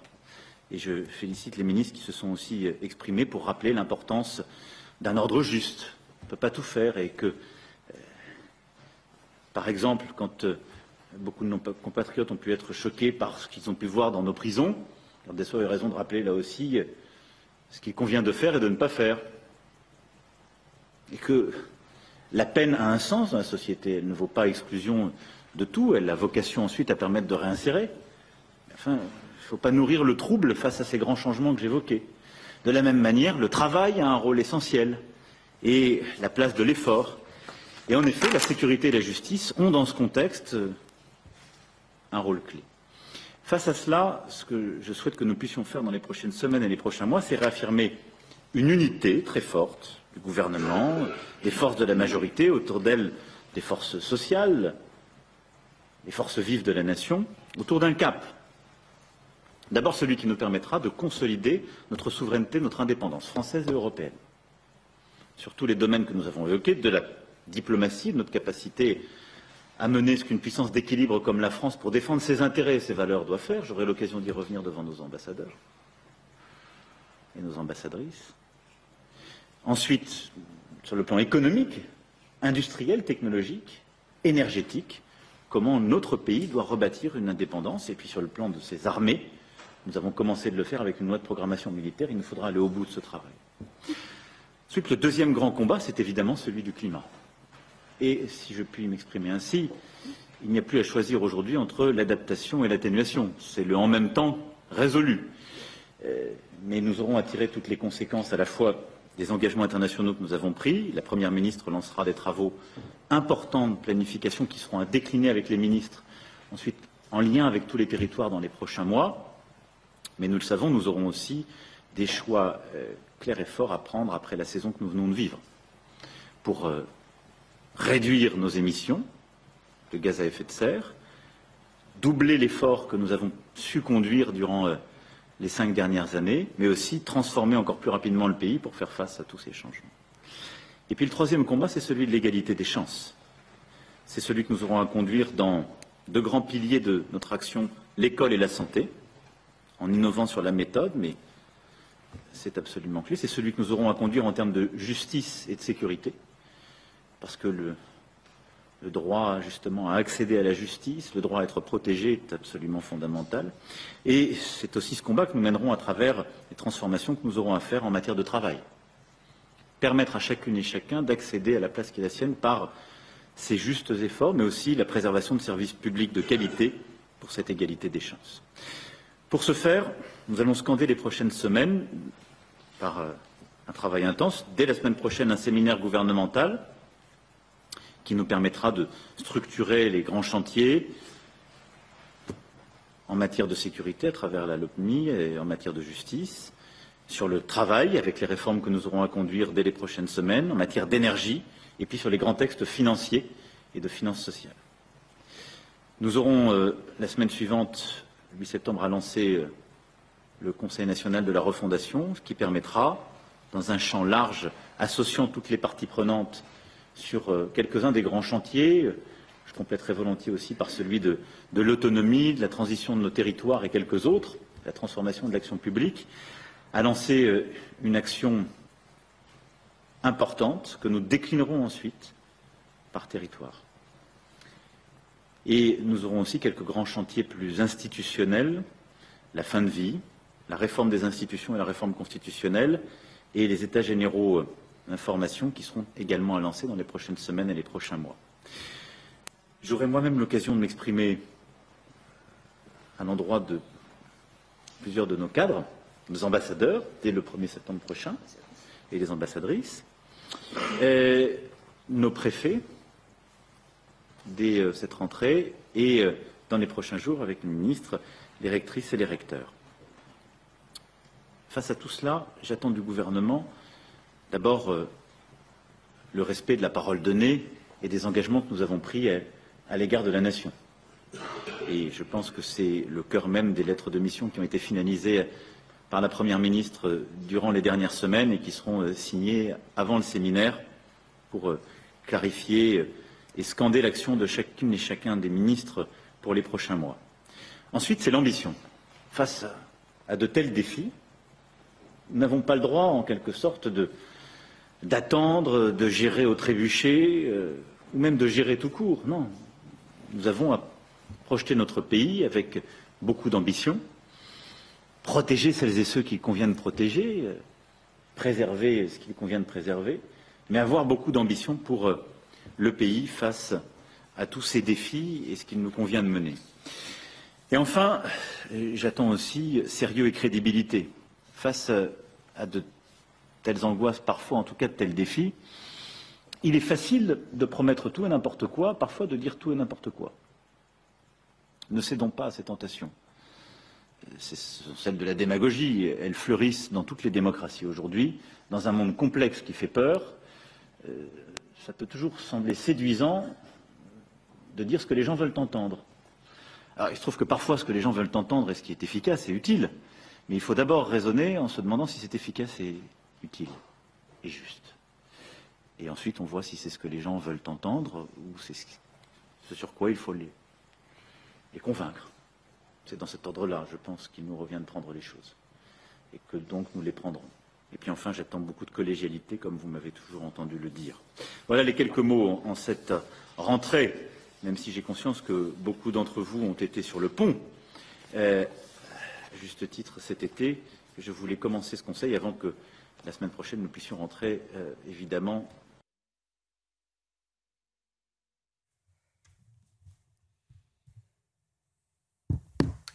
On se retrouve en plateau sur euh, CNews. Soyez les bienvenus avec 90 minutes matin qui démarre euh, maintenant. Après donc ce préambule, l'intervention et l'introduction d'Emmanuel Macron pour ce premier conseil des ministres à l'Elysée, le premier Conseil des ministres de, rentrée avec euh, des phrases fortes, vous l'avez euh, entendu, on va y revenir immédiatement avec euh, nos invités que je vous présente. Édouard Rian-Sipel est avec nous. Bonjour Eduardo, soyez le bienvenu. Clément Tougeron également est avec nous. Bonjour. Bonjour. Bienvenue Arthur de Vatrigan. Bonjour. Bonjour. Et Léon Desfontaines. Bonjour. Alors vous avez entendu de manière assez parcellaire ce que vient de dire Emmanuel Macron sur le Conseil des ministres avec les enjeux de la rentrée évidemment, sur la politique euh, intérieure, politique internationale aussi, dont on va reparler dans cette émission euh, évidemment, mais juste euh, en, filigrane également, une phrase, il faut que la peine ait un sens. Et évidemment, là, Emmanuel Macron fait allusion à l'affaire Colantes, ce qui s'est passé à Fresnes, avec les déclarations d'Éric Dupont-Moretti, qui ne dit pas savoir ce qu'il s'est passé très exactement à Fresnes, et on est encore dans, une, dans un cadre un petit peu, un petit peu polémique il faut que la peine ait un sens. Arthur de Vatrigan, cela veut dire quoi? Cela veut dire qu'il faut que les, détenus, ceux qui sont envoyés euh, en prison, eh bien, justifient euh, la peine et qu'ils euh, soient dans le, dans le cadre d'une sévérité peut-être un peu plus exemplaire dans le cadre carcéral? Il faut que la peine ait un sens, mais pour tout le monde. Il faut qu'elle ait un sens pour évidemment les prisonniers, il faut qu'elle ait un sens pour les victimes des délinquants, il faut qu'elle ait un sens pour le pays. Euh, et le problème, c'est qu'on a quand même l'impression depuis quelques années qu'on est dans une extinction de sens, qu'on ne sait plus trop euh, ce qu'on fait, on ne sait plus trop euh, les mots employés, ce qu'ils signifient. Parfois même, on a une inversion des sens des mots qu'on emploie. et là, en effet, c'est important de redéfinir des lignes, et notamment sur ce sujet-là, qui est un sujet très important. On a vu que 7 Français sur 10 étaient très insatisfaits du bilan sécuritaire d'Emmanuel Macron. Et dans le bilan sécuritaire, il y a évidemment la justice euh, en bout de chaîne qui arrive avec ces petits moyens malheureusement. Et donc redéfinir le sens, en effet, je pense que c'est important pour clarifier la ligne et bien définir ce que c'est. Et là, euh, l'affaire de Fred, malheureusement, encore plus embrouillée, euh, a donné ce sentiment que beaucoup de Français ont d'impunité, bah, ça l'a exacerbé. ce sentiment que la prison est un club med qui est une image fausse mais malheureusement, ce genre d'image qui rejaillit bah, donne ce sentiment-là. Euh, donc voilà, c'est important de tout clarifier et évidemment, c'est au chef de l'État en premier de redéfinir tout cela.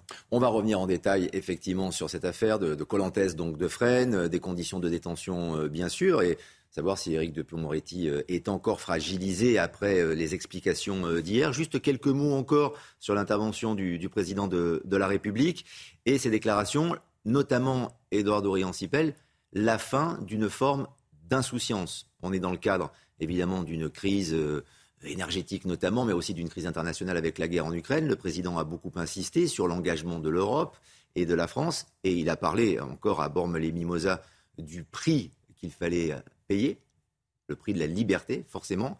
Est-ce que c'est dans ce cadre-là aussi que, ça s'inscrit, que cette rentrée politique euh, s'inscrit? Oui, je, l'ai senti dans les premiers mots du président de la République, une prise de parole euh, préalable qui donne un sens, qui donne un sens justement euh, très fort et général euh, au contexte actuel, à la situation politique. Et je pense qu'il est toujours important de définir la situation politique, et le président l'a défini avec évidemment l'ensemble de ces crises multiples, multidimensionnelles, hybrides, qui frappaient le pays, l'Europe, et qui allaient avoir des conséquences des effets sur la vie concrète des Français. Alors, est-ce que c'est la fin de l'insouciance? Euh, J'ose espérer qu'au plan privé, chacune et chacun d'entre nous puisse encore avoir euh, accès à l'insouciance, à la légèreté, à la douceur de vivre. C'est d'ailleurs pour ça qu'on fait de la politique, je pense, pour avoir une vie euh, agréable, la possibilité de l'insouciance, de la douceur de vivre. Mais en tout cas, le président appelle à une lucidité. C'est-à-dire, regardons le monde tel qu'il est, regardons les défis qui sont devant nous. Nous avons une guerre qui est là, elle aura des effets sur la vie concrète, prix de l'énergie, sur euh, euh, les denrées alimentaires, bref, sur toutes les infrastructures et sur l'ensemble de l'organisation euh, du monde, du commerce, de l'industrie, des échanges et sur la sécurité elle-même. Donc, fin de l'insouciance au sens où il ne faut pas être innocent, il ne faut pas être naïf, il faut avoir une lucidité sur la dureté du monde qui est là et des choix que nous sommes appelés à faire pour essayer d'y répondre et de peut-être effectivement préserver cette insouciance que nous avons droit, je l'espère, dans le cadre de notre vie euh, privée et familiale. Alors, je cède la parole évidemment à, nos autres invités dans, quelques instants, mais on va retourner à, l'Elysée pour retrouver Gauthier Lebret euh, sur place pour euh, CNews. Gauthier, avec donc ce Conseil des ministres, ce premier Conseil des ministres, on le disait, dans un climat rempli d'incertitudes en effet, mais des mots très forts très fermes, même assez directifs de la part d'Emmanuel Macron pour introduire ce Conseil des ministres il y a quelques minutes. Oui, vous l'avez dit, euh, Lionel, des mots euh, très fermes. Il a dit à ses euh, ministres qu'il fallait respecter la parole donnée, respecter eh bien, ses engagements pris lors de la précédente campagne présidentielle. Alors il a commencé par avoir un mot pour les pompiers qui ont lutté contre les flammes, contre les incendies cet été. Et on le sait, hein, son ministre de la Transition écologique, Christophe Béchu, a été très critiqué pour son absence sur le terrain cet été. Ensuite, il a eu des mots très forts, comme à Borne-les-Mimosas la semaine dernière. C'est la fin de l'insouciance, a-t-il dit. Notre liberté à un coût, évidemment référence à la guerre en Ukraine, à cette pénurie euh, d'énergie qui guette euh, la France dans les prochaines euh, semaines. L'énergie, ça sera l'un des sujets abordés lors de son déplacement en Algérie. Il décolle demain direction Alger, le président de la République. Il sera notamment question évidemment du gaz. Et puis les revenus sur la polémique de cette rentrée, sur Colantes. Il ne faut pas nourrir le trouble, a dit le président de la République. Il faut que la peine ait un sens avant de dresser donc la transition écologique, je vous le disais, comme l'un des grands chantiers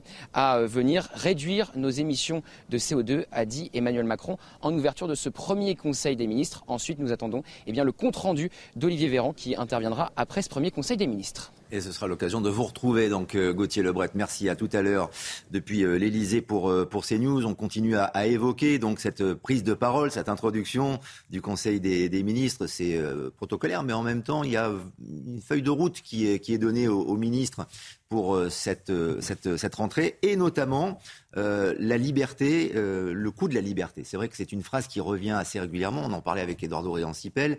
Euh, Emmanuel Macron l'a déjà prononcé, mais je pense que dans le contexte international, il avait besoin d'insister sur ce point. On l'écoute. Notre liberté, le régime de liberté de vie dans lequel nous nous sommes habitués à vivre, a un coût.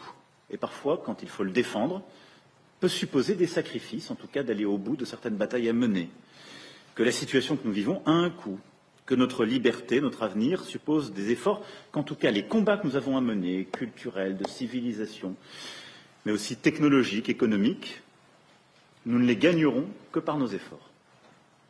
Personne ne nous en fera le cadeau. Et c'est d'ailleurs de cela que nous procédons. La liberté a un coût, les efforts qui sont faits évidemment euh, en direction de, de l'Ukraine, mais les efforts à faire également en France. Il y aura forcément des, répercussions. Euh, Léon Desfontaines, cela veut dire, comme le disait le président aussi, que le temps de l'insouciance est terminé. Ça fait un moment que le temps de l'insouciance est terminé, je pense. On a quand même eu cinq ans d'Emmanuel Macron qui nous ont permis de voir euh, en effet que nous allons devoir euh, travailler davantage. Maintenant, sur l'histoire de l'Ukraine, et je pense qu'en fait, la réalité, c'est que si la liberté a un coût, elle a un coût encore plus cher depuis que on a bradé notre souveraineté euh, économique et énergétique, tout simplement. Euh, la fermeture de la centrale de Fessenheim, qui est un exemple flagrant, euh, depuis qu'on l'a fermée, on produit moins d'énergie, moins d'électricité en France, qui nous a rendus dépendants en réalité des marchés internationaux. et aujourd'hui, on est même obligé de réouvrir une centrale à charbon et nous nous rendre dépendants des importations de charbon parce que nous avons fermé cette centrale-là, parce que nous avons attendu trop longtemps aussi avant de rénover nos centrales nucléaires dans notre pays, d'en construire euh, de nouvelles. Et la réalité, c'est que oui, euh, l'insouciance a été terminée à partir du moment où on a bradé notre souveraineté. Je vous l'ai dit, énergétique, mais aussi industrielle. Nous sommes dépendants aujourd'hui euh, de l'importation. La France a un, commerce extérieur négatif, un sol négatif, c'est-à-dire qu'on importe plus qu'on exporte aujourd'hui. Et en réalité, on va être dépendant de l'ensemble des crises internationales si on n'est plus capable dans notre pays de produire et de retrouver notre souveraineté. Les images en... de liberté, bien sûr, bien sûr, les images en direct du Conseil des, ministres. On est en train de plancher, on est en train de, travailler. Votre sentiment, euh, Clément Tougeron, en effet, sur, euh, sur ce que dit euh, Léon Desfontaines, si la France est moins autonome aujourd'hui, ce sont les Français directement qui vont payer la, note s'il y a des efforts à faire, notamment à l'international. En tout cas, c'est vraiment ce que l'on ressent à travers le message du président de la République. Bah, c'est tout à fait ça, mais là, le président de la République joue un jeu euh, extrêmement important pour lui. Euh, il a été réélu en avril dernier et si on regarde depuis avril, quand est-ce qu'on a vu vraiment le chef de l'État s'exprimer, avoir des positions fortes ou donner un cap? En réalité, la danse a été menée par la Première ministre et son gouvernement depuis le moment où elle a été nommée, elle est allée à la bataille des législatives, et puis elle a essayé de faire passer ses textes, elle s'en est plutôt bien sortie. Mais le président de la République, il s'est réfugié sur les sujets internationaux. Et vous le savez, ce sont ces sujets euh, de prédilection sur lesquels, finalement, il a mis beaucoup d'importance de, personnelle avec l'Ukraine, mais aussi là sur le sujet énergétique, la Russie et donc l'Algérie. Donc le président de la République est attendu au tournant et là il nous fait euh, finalement du Emmanuel Macron. Il fait très souvent des phrases où finalement on ne sait pas trop ce que ça veut dire, mais il semble dessiner un cap et on espère que dans les jours à venir on aura justement ce cap qui est très attendu parce qu'il y a un ensemble de sujets qui vont être euh, extrêmement importants. On voit à l'écran Bruno Le Maire qui va devoir porter euh, des réformes extrêmement importantes dans les semaines et les mois à venir. On a euh, eh bien Gérald Darmanin sur les sujets sécurité, Agnès Pannier-Runacher qui se rendra avec le président de la République sur les sujets énergétiques, mais on a aussi Olivier Dussopt euh, qui va devoir travailler sur les retraites. Donc il y a une urgence énorme et le président de la République doit justement dans ce premier jour de rentrée donner les grands caps pour les semaines à venir. A-t-il montré le, cap justement à tenir euh, Arthur de Vatrigan avec son, son discours d'introduction? Bah, c'est un peu baroque de parler de régime de liberté après deux ans de crise sanitaire qui a vu l'État restreindre des libertés. Euh, je ne dis pas qu'ils ont, qu'ils ont eu tort ou qu'ils ont raison, mais là, la liberté devient l'alpha et l'oméga. Et on a vu pendant la crise sanitaire que bah, la liberté n'était plus l'alpha et l'oméga. Qu'il y avait un bien commun qui, selon l'État, permettait de restreindre des libertés. Au nom du bien commun, on restreignait des libertés. Euh, il dit, euh, Emmanuel Macron, pas avec toujours son discours un peu lyrique, dit il faut faire des efforts pour sauver. Voilà. Et la question, c'est sauver quoi? On peut faire, la, France, un pays peut faire des efforts, peut se sacrifier, mais au nom d'un bien commun, au nom d'un intérêt général. Le problème, c'est que le sentiment beaucoup ont, c'est que le bien commun est plutôt le bien de quelques-uns. Et un effort, c'est voilà, ça se mérite. Un effort, il faut avoir une, il faut, pour faire des efforts, il faut avoir une légitimité, il faut avoir une confiance. Et le précédent quinquennat d'Emmanuel Macron euh, a vu quand même sa confiance sérieusement amochée. Je rejoins Monsieur Desfontaines. Quand on parle de liberté, il euh, faut qu'on parle de l'industrie, il faut qu'on parle de General Electric, il faut qu'on parle d'Alstom. on parle de tout ça. On peut même de l'Union européenne. On, parle beaucoup de démocratie et de liberté, sauf que euh, a l'Union européenne donne un échelon supérieur à l'échelon national, comme si la politique était devenue politique supranationale. donc voilà, les, beaux mots, c'est bien, mais au bout d'un moment, il faudrait bien préciser, sachant que le passif ne plaide pas en faveur d'Emmanuel Macron. Il faut donc des actes à présent, mais c'est, semble-t-il, ce cahier des charges euh, installé et imposé par, euh, par Emmanuel Macron dans, ce discours, Edouard Dorian-Sipel Oui, il faut des actes et il faut des, discours pour le sens euh, de l'action. Mais je ne peux pas laisser un, tel discours tel que vous venez de le faire sans essayer d'apporter une réponse et une contradiction ferme. Parce que franchement, moi je ne sais pas pour vous. Moi je suis né dans une dictature militaire et j'y ai grandi au Brésil de 1975 à 1985 et essayer de nous expliquer que la France euh, avait perdu son régime de liberté. Je pas du tout dit ça. vous avez dit. non, j'ai pas dit ça. J'ai dit que vous avez présenter la liberté comme la vous avez, vous avez mis en cause de, au, nom du bien Absolument. commun. Vous avez essayé de manière un peu, un peu filou. Non, non, hein, c'est très clair. De dire que on avait perdu en régime de liberté au moment de la crise dit sanitaire. On a perdu en régime de liberté. J'ai dit qu'on l'État a restreint des libertés au nom du bien commun. Voilà. C'est une différence entre vous avez moqué, Vous avez moqué un président qui défendait un régime de liberté alors que vous prétendiez qu'il a diminué les libertés pendant les, la crise Il sanitaire. diminué Alors, les C'est vrai que nos libertés ont été diminuées Voilà, c'est objectivement. c'est je- C'est pour c'est je répondre à votre liberté de pouvoir vivre. C'est tout ce que. Encore une fois, j'ai précisé que je n'ai pas Alors, dit que si bien vous ou ne dites bien. pas que la je France- dis que présenter la, la liberté comme l'alpha et je l'oméga, ça ne- oui, mais à partir du moment où vous interprétez des choses de manière C'est complètement pas que j'interprète, c'est le sens de votre propos. Vous avez mis en cause la liberté dans notre pays. Vous dites c'est pas sûr qu'on soit en vraiment dans une la liberté. Alors moi, c'est pas vrai. moi qui ai une expérience concrète d'un régime absolument pas je libre. la théorie, la- d'accord. Donc, À partir du moment où on explique qu'on permettez- restreint des Non, mais, libertés. euh, Oui, mais regardez, on n'est pas en je comprends que jamais dit qu'on je en comprends que vos propres contradictions vous gênent, mais essayez au moins de les Non, écouter. Vous répondrez, vous répondrez dans la foulée. Je veux simplement, je veux simplement dire avec beaucoup de fermeté qu'on ne peut pas raconter n'importe quoi sur la liberté. Nous sommes un régime de liberté. Oui. Nous avons vraiment besoin de le défendre à nouveau. Et là où je peux peut-être vous rejoindre, même si je ne suis pas en, en- en accord avec les pistes que vous pourriez proposer, c'est qu'il faut se donner les moyens et les conditions d'atteindre euh, euh, cette liberté politique, qui n'est pas, pas être uniquement une liberté formelle sur le droit. Et vous avez raison, euh, l'autonomie stratégique en matière énergétique, d'où le nucléaire, et je pense que nous pourrons peut-être compter sur les députés et, et les communistes en particulier pour défendre une stratégie d'énergie nucléaire pour la France avec la rénovation du parc existant d'une part et la construction de nouveaux, nouvelles centrales d'autre part et aussi tous les efforts que nous allons faire en matière d'énergie renouvelable. Mais le sens de tout ça, si on veut garantir notre liberté, j'y reviens, c'est le grand discours et le grand axe que le président de la République a présenté pendant l'élection. Donc il n'a pas menti aux Français, il a dit avant. C'est celui qui permet d'atteindre l'autonomie stratégique de la France et de l'Europe. Parce que le prix de la liberté, il est là. Si on est autonome en matière énergétique, industrielle, commerciale, technologique, le président vient de le redire ce matin.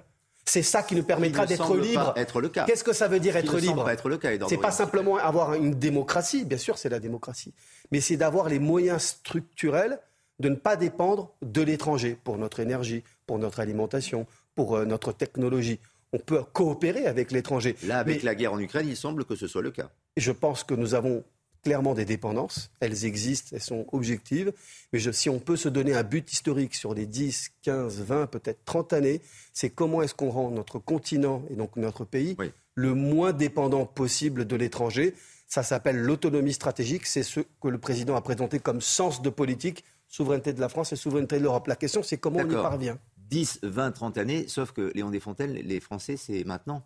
C'est maintenant. Et qui- qu'ils attendent. Bien Et sûr cette liberté qui a un coût, enfin, s'il y a une, une note euh, à payer, ce sont les Français, celles et ceux qui Et, nous et regardent. c'est dommage qu'il ait fallu attendre 5 situation. ans déjà pour qu'Emmanuel Macron tienne un tel discours. Je reviens à la fermeture des centrales nucléaires. Vous avez cité Alstom. On peut citer encore une multitude d'usines qui ont fermé à travers le pays. Aujourd'hui, on a un pays qui est pauvre parce qu'on ne produit plus de produits manufacturés. On a une, une industrie, on a une industrie qui est partie à l'étranger. Et on a ce problème, c'est qu'en effet, on ne peut pas avoir une voie autonome, on ne peut pas avoir de liberté si aujourd'hui on continue de brader notre industrie. Quelle politique va être mise en place? Créatrice d'emplois sur notre pays, créatrice d'industrie À l'heure actuelle, nous attendons les actes. Les actes ne se font pas, euh, se font attendre en tout cas. Emmanuel Macron euh, euh, n'a pas donné de gage dans ce sens-là. Et aujourd'hui, c'est dramatique. Et je réinsiste, mais la fermeture de Fessenheim, aujourd'hui encore, on peut réouvrir cette centrale nucléaire. Je pense qu'il faut réinterroger la manière dont on peut réouvrir cette centrale nucléaire plutôt que réouvrir une centrale à charbon qui est ni bonne pour notre souveraineté parce qu'on importe le charbon, ni pour notre souveraineté, euh, et ni pour le climat parce que bien évidemment ça pollue. On n'est quand même pas l'Allemagne. Vous êtes d'accord avec nous? Je rappelle que la France, c'est 97% euh, de notre euh, production d'énergie n'émet aucun CO2. Sauf que malheureusement, on y va petit à petit parce qu'on a attendu trop de temps pour. euh, Maintenant, bien évidemment, s'il y a des propositions de loi qui iront dans ce sens-là, les Le président a présenté pendant l'élection d'ailleurs un, un- un projet euh, pour le nucléaire et je pense qu'il peut rassembler largement les Français. Moi je suis sûr qu'on pourra compter sur les parlementaires communistes en, l'oc- en- en l'occurrence. Et, et- et pardon, je ne veux pas simplement dire que c'est pour dans 30 ans. Aujourd'hui on a un État social avec une école.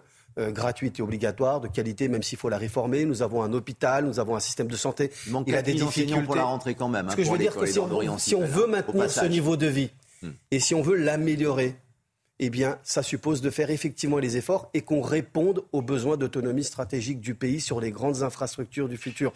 On a des défis majeurs avec les révolutions technologiques qui viennent. La France et l'Europe doivent être en pointe. C'est ce à quoi nous devons nous préparer si on ne veut pas être dépendant de l'étranger. Néanmoins, la France, euh, le gouvernement, mais les Français, la population, Clément Tougeron, sont un peu entre le marteau et l'enclume parce qu'il y a cet engagement, en effet, dans le conflit en, en Ukraine qui euh, nous impacte directement. C'est ce que dit euh, en filigrane très Bien exactement le, le président. La, la liberté a, a un coût, euh, en effet. Donc il faut se préparer à, à absorber notre engagement euh, à l'étranger. la France a toujours eu une vocation d'intervention à, l'étranger. Vous le savez, on est parti au Mali en 2013, une intervention qui a été extrêmement importante, ou même avant. La difficulté aujourd'hui que l'on voit, et on, le résume sur ce plateau, c'est on a un ensemble de mesures qui sont nécessaires, mais on a des paroles politiques qui sont bien souvent peu compréhensible ou du moins pas assez concrète pour les Français. Euh, en effet, le, coût de la liberté, très bien, mais le coût de la liberté, il faut expliquer très concrètement ce que ça veut dire pour les Françaises et les Français. Parce que dire un coût de la liberté, c'est de grands discours, c'est très bien, mais en réalité, concrètement, pour une personne qui se promène dans la rue, ça veut dire quoi? Et ensuite, sur le nucléaire et sur l'énergie. Moi, j'entends tous les, propos que vous nous donnez, mais euh, sur votre alliance NUPES, on n'est pas tout à fait sur les mêmes lignes. Alors le Parti communiste a une ligne qui est différente, évidemment, que Europe Écologie Les Verts, le PS et la France Insoumise. Mais on a depuis des années eh bien, des propos qui sont contradictoires sur le nucléaire. Absolument. Personne n'est d'accord. Et en même temps, là, au dernier moment, parce qu'on se rend compte que, euh, eh bien, nous sommes, euh, nous avons une guerre aux portes de l'Europe, il faut trouver des solutions. Et là, en revanche, bah, le nucléaire, c'est la solution magique, mais quand même pas dans toutes les situations, etc., etc. Donc, on l'a vu au mois de juillet, le discours a été extrêmement compliqué. Donc, on a à la fois un discours d'un côté et en même temps une concrétisation de ce discours qui paraît extrêmement difficile. Par rapport à ce que dit sur la situation économique, notamment de la France et à l'international euh, d'Emmanuel Macron, il y a en effet une, crise énergétique, économique euh, réelle, bien évidemment. Mais il faut s'attendre aussi, et c'est ce qu'on va entendre encore une fois dans la bouche d'Emmanuel Macron, à un grand bouleversement. Ce que nous sommes en train de vivre est plutôt de l'ordre d'une grande bascule ou d'un grand bouleversement. D'abord parce que nous vivons, et cela pas simplement depuis cet été, ces dernières années, au fond, la fin de ce qui pouvait apparaître comme une abondance, celle des liquidités sans coût, et nous aurons en tiré les conséquences en termes de finances publiques, mais le monde se réorganise, celle de la fin d'une abondance de, produits, de technologies qui nous semblaient euh, perpétuellement disponibles. Nous l'avons vécu pendant la période du Covid, nous revivons ici avec encore plus de force. La rupture des chaînes de valeur, la rareté de tel ou tel euh, matériau ou technologie réapparaît la fin de l'abondance de terre ou de matière, et celle de l'eau également. Et là, nous aurons des dispositions à prendre pour tirer toutes les conséquences. À partir de Vatrigrand, on a l'impression que c'est un discours euh, qui annonciateur pour, euh, pour les Français, pour la population française et pour les ministres de, récession. Oui, la France est en guerre, il va falloir. Euh, quand il parle de il va être touché par la famine. Quand il parle de liquidité sans coût, mm. tout de suite il y a des hauts impôts, par exemple. Mm-hmm. Euh, après, le constat qu'il fait est, juste, mais encore une fois, le problème, c'est que c'est un constat qui, fait, qui dit l'inverse de ce qu'il a fait. Après, voilà, c'est toujours le problème du en même temps. Euh, euh, la guerre, évidemment, a un impact, et la position de la France sur la guerre, sur ce conflit, a un impact. Sauf que de tout mettre sur le, sur le, dos de la guerre, c'est un peu facile. L'inflation a commencé avant la guerre, par exemple. Le prix de l'énergie qui va augmenter, c'est aussi le, le prix d'une succession de choix politiques depuis 20 ans. Sur le nucléaire, vous l'avez rappelé, Emmanuel Macron a commencé sur plutôt une position anti-nucléaire. Bon voilà, c'est encore une fois, c'est c'est pas aussi simple. Il n'y a pas juste la guerre qui est responsable de tout. Il y a des choix politiques avant. Et encore une fois, quand on annonce une récession ou en tout cas on annonce un des un avenir un peu moins radieux où il va falloir faire des efforts et se mettre tous dans le même sens. Il y a un besoin de crédibilité, il y a un besoin de, de croire aux mots, en effet, très lyriques et pas concrets d'Emmanuel Macron. Euh, liberté, tout ça c'est très bien. Tout le monde veut dire la, paix dans le monde, on va vouloir faire des efforts. Ok, tout le monde est d'accord avec ça. Mais le problème, c'est encore une fois, c'est que le passif ne plaide pas en sa faveur et qu'il a montré une gymnastique euh, digne d'une ballerine euh, russe, Emmanuel Macron. il, est allé un peu dans tous les sens. Donc là, voilà, ok, on va avoir un avenir qui, qui s'annonce compliqué. On va vouloir faire des efforts, mais concrètement, c'est quoi? Oui, euh, Clément Tougeron, sur, sur l'inflation, euh, en tout cas, si elle existait avant ou, ou pendant le conflit euh, de l'Ukraine, elle a forcément augmenté avec le conflit.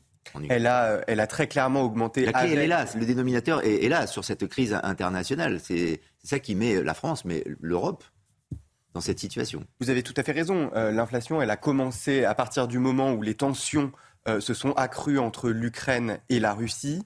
Euh, et euh, au moment où elle a commencé, on s'est dit non, il n'y aura jamais de guerre entre la Russie et l'Ukraine. En réalité, elle est arrivée et donc on a une inflation qui est galopante. mais l'objectif là du président de la République, c'est de pouvoir répondre à cette inflation qui est certes plus faible en France que dans le reste de l'Europe. Elle est à, 5, à 6,9% en France et plutôt autour de 10 et 15% en Europe mais il faut qu'il puisse répondre assez rapidement. Et dans le deuxième sujet que vous avez abordé, l'abondance économique, qui est que avant on empruntait à un taux qui était sur 10 et 20% à moins 0,6% entre moins 0,6 et moins 0,1 et là, on est à des taux qui s'empruntent à plus de 0,5, entre 0,5 et 1,2% Donc finalement, on n'a plus la capacité de juste donner de l'argent aux Françaises et aux Français, comme le quoi qu'il en coûte, aujourd'hui, il n'est plus envisageable. Et donc, il doit trouver des nouvelles solutions tout en donnant l'idée qu'il est en capacité eh bien, de donner des solutions tout en sans, euh, sans gâcher l'avenir des prochains et des prochaines. Alors j'aimerais qu'on avance un petit peu aussi dans les sujets qui ont été balayés par Emmanuel Macron. On a commencé avec ça et on va terminer aussi euh, avec ça avant la pause. On aura l'occasion de reparler encore de euh, ce préambule et de ce Conseil des ministres, évidemment en direct sur, sur CNews, mais sur l'affaire Colantes, on y revient, et notamment sur les difficultés auxquelles peuvent être opposés les, ou consacrés les, les différents ministres. C'est le cas notamment du ministre de, la justice, Éric Dupont-Moretti, qui est peut-être encore fragilisé malgré ses explications euh, d'hier. Écoutez Emmanuel Macron sur ce cas-là précisément et sur la vie des détenus, euh, le quotidien des détenus euh, en prison. Il faut que la peine ait un sens. Il faut redonner quelques certitudes. Il y a des intangibles, des invariants qu'il faut défendre. Et je félicite les ministres qui se sont aussi exprimés pour rappeler l'importance d'un ordre juste, ne peut pas tout faire et que, euh, par exemple, quand euh, beaucoup de nos compatriotes ont pu être choqués par ce qu'ils ont pu voir dans nos prisons, garde des a raison de rappeler là aussi euh, ce qu'il convient de faire et de ne pas faire. Et que la peine a un sens dans la société, elle ne vaut pas exclusion de tout, elle a vocation ensuite à permettre de réinsérer. Enfin, il ne faut pas nourrir le trouble face à ces grands changements que j'évoquais. De la même manière, le travail a un rôle essentiel et la place de l'effort. Et en effet, la sécurité et la justice ont dans ce contexte un rôle clé. Le rôle clé de la justice, la valeur euh, travail, euh, Léon Desfontaines, donc euh, pas forcément en passant par des courses de cartes, dans une prison à Fresnes c'est comme ça que je l'interprète, en tout cas, hein, dans, la, dans, dans, la bouche du, du, du, président de la République. Oui, bah, il vient s'inscrire dans la ligne de, du pont Moretti qui avait dû rétropédaler suite au scandale, etc. C'est quand même une gestion calamiteuse de, de cette euh, polémique qui, à mon sens, euh, n'a pas lieu d'être. Mais euh, en fait, je lisais ce matin l'édito du Figaro et à lire les journalistes de droite et hommes politiques de droite, on a l'impression que euh, ce qu'ils veulent, ce qu'ils défendent de la système de prison, c'est euh, la prison du Far West, de Lucky Luke, où euh, on a des prisonniers enfermés 22 heures sur 24 et qui doivent taper sur un caillou les deux autres heures restantes.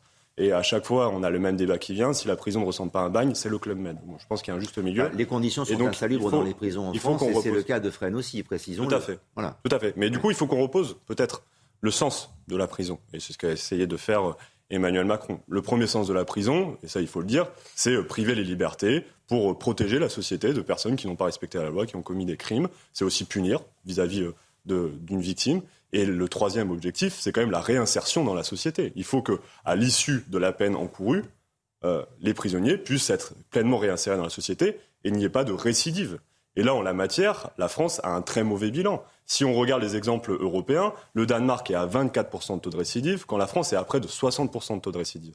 Qu'est-ce qui explique cette différence? C'est les conditions dans lesquelles sont détenus nos prisonniers. Et en l'occurrence, ce qui s'est passé euh, à Fresnes, euh, je pense que ce n'est pas euh, une mauvaise chose. Au contraire, ça permet de faire des liens, de réfléchir des liens entre les prisonniers et entre les, et entre les gardiens, les gardiens de prison. Ça permet aussi de se dire qu'il y a une vie après et qu'il faut commencer à réfléchir à la manière dont on peut réhabiliter et dire que euh, justement chaque prisonnier doit aussi avoir une place dans la société et n'est pas uniquement euh, condamné à vivre dans des conditions euh, catastrophiques. Et oui, dans nos prisons, il faut de la formation. Oui, il faut que nos prisonniers puissent vivre décemment. Et d'ailleurs, ce serait bien qu'Emmanuel Macron puisse enfin faire la promesse qu'il fait depuis cinq ans, à savoir construire davantage de places en prison pour éviter qu'il y ait des prisons insalubres, comme la France est régulièrement condamnée par la Cour européenne. On va reparler encore un petit peu de cette affaire collantaise dans quelques instants après la pause, notamment la commission d'enquête qui a rendu les, résultats, les explications d'Éric euh, Dupont-Moretti euh, hier. C'était en direct euh, sur CNews et toutes les suites.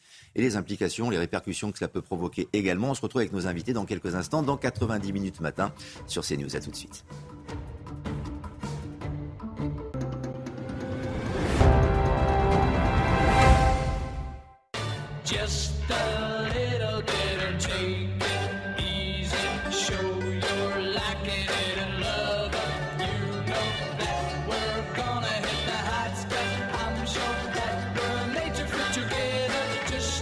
Ça la magie du reconditionnement par Aramis Auto. Et le plus beau dans tout ça, c'est le prix, qui restera toujours d'occasion.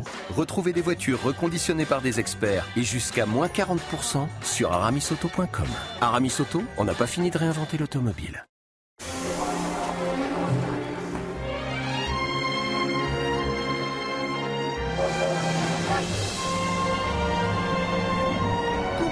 Il arrive un moment où on arrête de se faire des films sur les rencontres. Vous aussi, provoquez le destin sur Disons Demain et rencontrez des célibataires de plus de 50 ans. Warhammer 40 000 Imperium, la collection officielle. Semaine après semaine, réalisez de magnifiques figurines et construisez votre propre armée Warhammer 40 000. Grâce aux pinceaux, peintures et instructions détaillées, découvrez l'histoire du 41e millénaire et menez vos troupes au combat. Warhammer 40 000 Imperium, le numéro 1, vos premières figurines, 1,99€ seulement.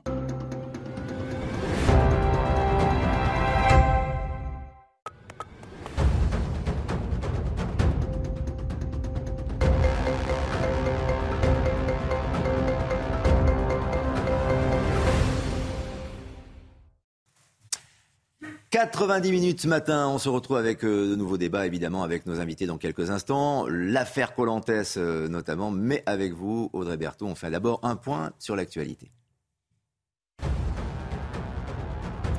Le Conseil des ministres a fait sa rentrée ce matin à l'Elysée dans un climat rempli d'incertitudes.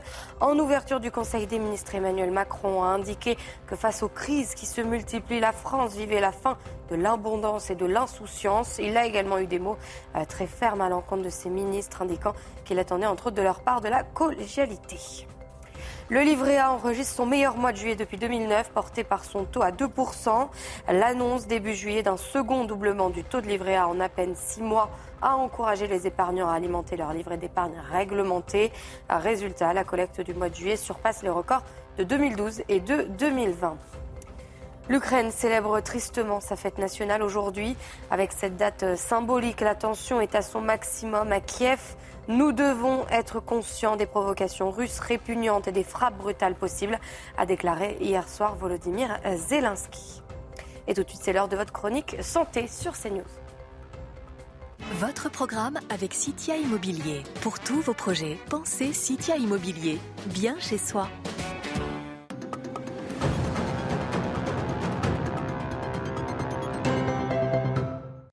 En fait, c'est un petit peu comme notre bronzage à nous. Vous savez, l'été, notre peau bronze libère un pigment que l'on appelle la mélanine pour nous protéger du soleil. C'est un mécanisme de défense. Eh bien, pour les fruits et légumes d'été, c'est un petit peu la même chose. Ils vont fabriquer des pigments photoprotecteurs pour les protéger contre les effets euh, du soleil, certains effets du soleil, qui est utile et nécessaire à leur vitalité, à leur richesse, hein, bien sûr. Alors, il y a plusieurs types de pigments, on ne va pas tous les citer. Il y a essentiellement ce que l'on appelle le bêta-carotène. Le bêta-carotène, c'est un précurseur de la vitamine A. Et cette vitamine A, elle est essentielle à de nombreuses fonctions. Elle est essentielle pour notre vision, notamment la vision nocturne. Elle est essentielle au renouvellement de nos cellules. Elle lutte contre le vieillissement, contre l'oxydation de nos cellules. Et elle pourrait même nous aider à lutter contre certaines allergies au soleil. Ce bêta-carotène, ben, on le trouve dans tous les, fruits et légumes oranges, hein. euh, les carottes bien sûr, mais aussi les abricots, euh, le melon, enfin voilà, tout ce qui est orange contient des bêta-carotènes, les poivrons orange aussi. Et puis il y a un autre pigment que l'on appelle le lycopène. Alors ce lycopène, lui, c'est ce qui va donner la couleur rouge euh, aux fruits ou aux légumes. Évidemment, qui dit couleur rouge, on pense tous à tomate la tomate est très riche en lycopène. Et le lycopène de la tomate sera d'autant mieux absorbé que vous ferez cuire vos tomates, éventuellement avec un petit peu de matière grasse, légèrement bien sûr. En plus, comme ça, ça favorise l'absorption de ce lycopène. On le trouve aussi ailleurs, hein. on le trouve dans les fraises, dans les framboises, dans la pastèque, très riche aussi en lycopène.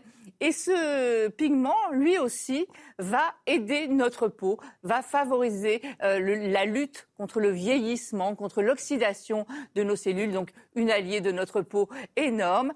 Et aussi, de récentes études tendraient à prouver qu'elle aurait une action contre certains cancers de la prostate.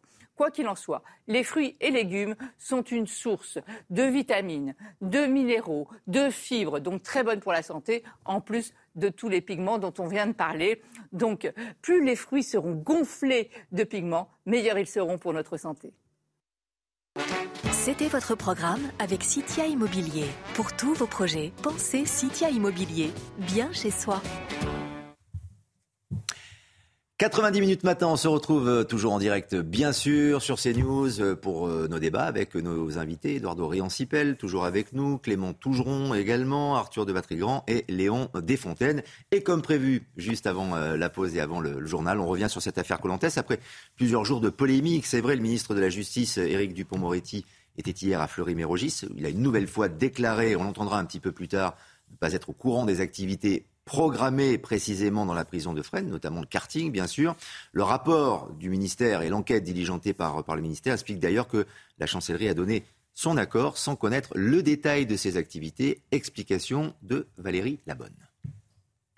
Le ministre de la Justice a certifié ne pas être informé des activités organisées au cours de l'événement Colantès. Selon l'enquête administrative lancée par le garde des Sceaux, aucune des différentes strates de la hiérarchie pénitentiaire n'avait eu connaissance des modalités précises. L'ampleur de l'événement a été découverte le jour même. De son côté, le directeur de la prison reconnaît avoir commis une erreur d'appréciation. Pour les personnels pénitentiaires, cette polémique met en lumière des activités ludiques qui, selon eux, n'ont pas leur place dans le milieu carcéral et qui sont habituellement défendues par le ministère. Soit le ministre de la Justice nous dit clairement que euh, les activités ludiques euh, auxquelles participent détenus en tout genre n'ont pas leur place en prison, et on arrête tout dès maintenant, soit il assume, il assume, il assume la position qui a jusqu'à présent toujours été la sienne, de dire que la prison peut aussi être un lieu de loisir. En réponse aux failles de communication dans cette affaire, le ministre a déclaré prendre une circulaire pour fixer les conditions nécessaires à la tenue de projets de réinsertion. Ils devront tous être soumis à une validation express de la direction de l'administration pénitentiaire. Il y aura sans doute encore des, répercussions. On va se demander euh, tous ensemble si Éric Dupont-Moretti est toujours fragilisé euh, avec ses, explications. Mais d'abord, Arthur de Vatrigan, est-ce que est-ce que c'est convaincant? Est-ce que ça semble crédible, en tout cas, le scénario qui est, euh, qui est présenté? À savoir, ça a été validé, mais sans connaître le contenu de ce qui allait se passer à Fresnes. C'est embêtant de valider un contenu qu'on ne connaît pas. Euh, c'est le principe de la validation, c'est comme de vérifier les infos avant. C'est un peu l'explication qui est donnée, on est, d'accord. Le problème hein. est que moi, mm. d'après l'enquête diligentée dit que c'est un problème de communication. Ça aurait été, amusant que l'enquête diligentée par le garde des Sceaux lui-même mette en cause le garde des Sceaux. Euh, bref, et je rappelle encore une fois que selon euh, les journalistes du Figaro, la vidéo publiée a été retardée parce qu'elle devait être validée par la communication du ministère. Donc ça commence à faire beaucoup. Alors après, euh, l'honneur commanderait que le ministre euh, s'excuse à tout le moins, euh, voire même démissionne, mais euh, bon, voilà, les ministres d'Emmanuel Macron ne s'excusent jamais, ne démissionnent pas, comme si vous voulez concurrencer Gérald Darmanin sur le podium de la honte. Euh, ensuite, si on revient à des choses plus pragmatiques, vous parliez du Danemark tout à l'heure, c'est un sujet qui est intéressant et beaucoup, en effet, se tournent vers ces pays-là pour dire ce qu'il faudrait faire. Il y a une différence fondamentale, c'est que le Danemark et d'autres pays n'attendent pas euh, que des personnes à un casier long comme le bras pour les mettre en prison. Il y a une sanction qui est immédiate, qui tombe tout de suite. Et ce n'est pas du tout le cas en France, malheureusement. Et le souci qu'on a, c'est qu'évidemment, voilà, la prison, c'est la sanction, euh, c'est protéger la société et c'est la réinsertion. on a quand même l'impression que la réinsertion est une variable d'ajustement en fonction des moyens qu'on n'a pas. C'est-à-dire que tout est commandé ou tout est décidé en fonction du moyen qu'on n'a pas. On sait qu'on a un manque de places de prison.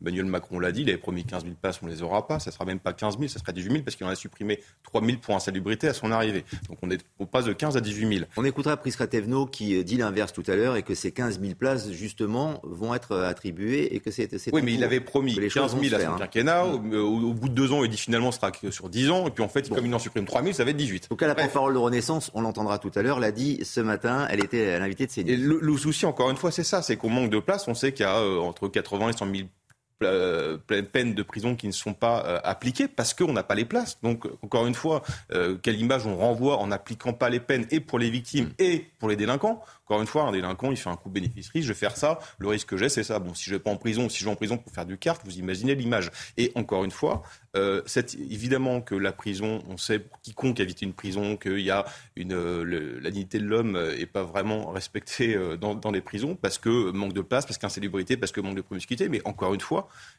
comment voulez-vous convaincre en expliquant on a un problème de prison, il faut investir avec ces images-là C'est un effet désastreux, l'image désastreuse. Et encore une fois, le ministère, euh, le garde des Sceaux, le ministère de la Justice est en tort et on n'a pas encore entendu un début d'excuse du garde des Sceaux. Alors justement, par rapport à votre développement, j'évoquais euh, Prisca qui était l'invité de CNews, on va l'écouter justement sur ces fameuses 15 000 places avec Laurence Ferrari. C'est la raison pour laquelle une enquête a été diligentée pour voir où il y avait eu des manquements sur cette chaîne de validation et sur cette chaîne où on pouvait faire arrêter les choses. Le ministre hier s'est prononcé en disant que les procédures allaient être vues, mais je pense que sur ce sujet, voyons plus large et reposons les questions et les enjeux de la prison. Lutter contre le super, super, pardon, carcéral, c'est l'enjeu des cinq dernières années. Ça le sera aussi sur les ben cinq prochaines années, mais également donner plus de moyens Promesse à notre non tenue d'Emmanuel Macron de euh, construire 15 000 places de prison. Ah non, c'est fait pour le coup. C'est fait pour le coup. Il y en a à peine 3 000 qui sont sortis de. Et tout à fait. Et les autres sont engagés dans le dernier que quinquennat. Vous, donc, euh... Parce que vous le savez très justement aussi, et parce que vous recevez aussi de nombreux élus locaux sur vos plateaux. L'enjeu, c'est pas simplement de dire qu'on va les construire, c'est de trouver où on va les construire. Et ça, c'est la première fois qu'on a réussi à le faire. Si on interprète entre les lignes Clément Tougeron, enfin, tout va bien dans le processus de réinsertion et des conditions de vie des, des prisonniers, à part le karting, quoi, qui est très très gênant, et surtout le fait que le ministre n'ait pas été informé de ce qui allait se passer dans cette prison de Fresnes. Non, mais c'est ça. C'est exactement ça. Non, non, vous, vous, avez tout à fait. Enfin, l'interview là de, de, de Prisca Tevno, qui est quand même une, une des étoiles montantes de cette renaissance, qui c'est pas mal. Il y, a, il y, a, plusieurs sujets qui sont intéressants, du moins, à, à regarder et voir comment après on, peut les développer, notamment sur le sujet de où on les construit. En effet, ça c'est un, un, grand sujet. Toute la droite dit moi je veux plus de places de prison. Quand on regarde, eh bien 80 ou 90% des maires qui se sont vus proposer de construire une prison à proximité de euh, leur municipalité ont dit non non surtout pas chez nous. Donc bon, en réalité tout le monde se, se lance la balle et c'est assez amusant.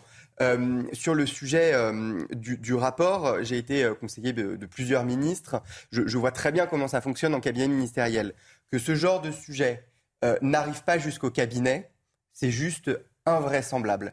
Et que la DICOM, qui a juste validé juste sur le, la déclaration de la prison de Fresnes, ça ne va pas du tout. Et donc, en effet, c'est juste dingue de se dire qu'on est obligé d'avoir ce genre d'image pour simplement se dire qu'une communication nationale qui engage des moyens et qui, en plus, euh, vous ne l'avez euh, pas souligné, mais il y a deux détenus, un qui a été condamné pour meurtre, un pour viol. Donc on est en train de mettre en place une, quelque chose qui est complètement dingue, mais on ne fait pas valider par l'autorité supérieure, qui va, en plus, venir mettre à mal l'image euh, de la prison en se disant finalement on peut s'y amuser et vous avez tout à fait raison tout à l'heure de le signaler alors et ça met un voile sur le sujet le plus important c'est les conditions d'incarcération des personnes c'est pas parce que ce sont des personnes qui ont commis des délits qu'ils doivent être traités comme des sous-humains. C'est euh, Rocard qui disait ça, que quand il a voulu installer des téléviseurs dans les prisons, il y a eu un lever de bouclier. Et il s'est rendu compte que eh bien, l'opinion française n'était pas capable de se dire que eh bien, un, une personne en prison ne pouvait pas avoir un meilleur niveau de vie que la qu'un Français libre, mais euh, de, des, des, classes populaires. Parce que les prisons ne sont plus des bagnes. Que les conditions euh, de, voilà, des, des, des, bagnes de Cayenne euh, ne sont, ne, ne, sont plus les mêmes, évidemment, aujourd'hui et heureusement, dans, dans, les prisons. Est-ce que Éric Dupont-Moretti vous a, on y revient quand même hein, sur le fait de savoir s'il a été fragilisé, Léon Desfontaines, est-ce qu'il vous a convaincu, vous, dans son argumentation il est, il est convaincant tout de même, non? Non, mais j'ai du mal déjà à croire qu'il à minima que son cabinet n'était pas au courant, à minima que le cabinet ne soit pas au courant. Euh, et deuxièmement, j'ai l'impression qu'en fait, il réagit suite à une polémique qui a été lancée notamment par la droite et, et l'extrême droite, et il a vu d'un seul coup une ampleur sur les réseaux sociaux, et il s'est dit, bon, je n'ai pas d'autre choix que de réagir. Et à chaque fois qu'on avance petit à petit, on le voit pédaler dans la smoule. Moi, là, il me convainc pas du tout. Et en réalité, euh, la moindre des choses aurait été, en effet, je pense, moi, de soutenir peut-être quand même euh, les fonctionnaires et notamment euh, les surveillants qui font, je pense, un travail plutôt exemplaire et euh, qui se retrouvent malheureusement bien isolés. Et la moindre des choses aurait été peut-être un soutien de la, part du ministre. C'est une chose dont on ne discute même pas sur les questions des, policiers, mais en l'occurrence sur les, services, sur les services de, surveillance pénitentiaire, on n'a jamais de soutien du ministre. Et euh, moi, j'apporte toute ma solidarité du coup à ces agents qui se retrouvent isolés et acculés euh, médiatiquement. Je cède la parole à Edouard Dorian-Sipel dans un instant, mais j'aimerais vous faire écouter, encore une fois, c'était en direct hier sur CNews, mais un extrait de la défense de Maître Dupont-Moretti, donc du ministre euh, de la Justice euh, hier à ce sujet. Je vous dis, moi, que jamais je n'ai été informé, que jamais mon cabinet n'a été informé, que le... Non, non, monsieur, monsieur c'est faux ce que vous dites. Vous voulez le buzz, mais vous ne l'aurez pas. Vous allez euh, écouter ce que je vous dis. L'organisateur dit qu'il a signé un contrat avec le directeur de la maison d'arrêt ce qu'établit de façon tout à fait claire le rapport d'enquête que j'ai demandé et qui sera à votre disposition dans les heures qui viennent. Voilà, et on a parlé évidemment des résultats de, cette enquête, euh, on vient de, l'évoquer, euh, il y aura un suivi un peu plus sérieux désormais quand il y aura des initiatives apparemment, donc les, les partis en présence euh, vérifieront que tout ceci est pertinent et qu'il n'y aura plus de cartes dans les prisons notamment. Néanmoins, par rapport à la position du ministre de la justice, Eduardo Réancipel Est-ce qu'il est fragilisé? Non. Est-ce qu'il a convaincu l'opinion? Est-ce que Emmanuel Macron, tout à l'heure, dans son discours introductif au Conseil des ministres, a pris euh, très clairement sa défense? Oui, je crois que les choses sont en place. Il n'y a aucune raison de ne pas croire euh, la parole du garde des Sceaux. Pourquoi voulez-vous la mettre en doute? Pourquoi pensez-vous qu'il va dire avec autant d'assurance devant les Français euh, Je n'étais pas au courant pour que il ne peut pas 48 heures pour que dans 48 heures, vous ou l'un de vos collègues euh, euh, euh, le prennent avec le, doigt dans, le pot de confiture. Non, je pense que s'il a pris le risque avec autant de fermeté de dire je n'étais pas au courant, c'est qu'il faut le croire. Voilà, il n'y a aucune raison, le ministre, de se fragiliser encore plus, si vous me permettez l'expression, en racontant n'importe quoi devant les Français. Donc ça, c'est arrivé quand on a un petit peu d'expérience au niveau euh, de l'État, euh, des cabinets ministériels, de la politique tout court, de l'administration, de, voilà. Donc euh, ça peut tout à fait arriver. On pourrait se poser la question comment se fait-il que le directeur de la prison n'ait pas eu suffisamment de jugement pour comprendre que ça pouvait se retourner contre lui au niveau de la direction de la prison? C'est donc le directeur et je suis désolé, vous venez de dire tout à l'heure qu'il y avait parce qu'il y avait un contrat apparemment. Moi, j'ai écouté avec beaucoup d'attention je pense qu'on va passer à autre chose. Les règles ont été rappelées. Il y a une enquête qui est en cours. Le ministre s'est expliqué. Il, dit Je n'étais pas au courant, point barre. Et puis maintenant, je pense qu'il faut rappeler les choses.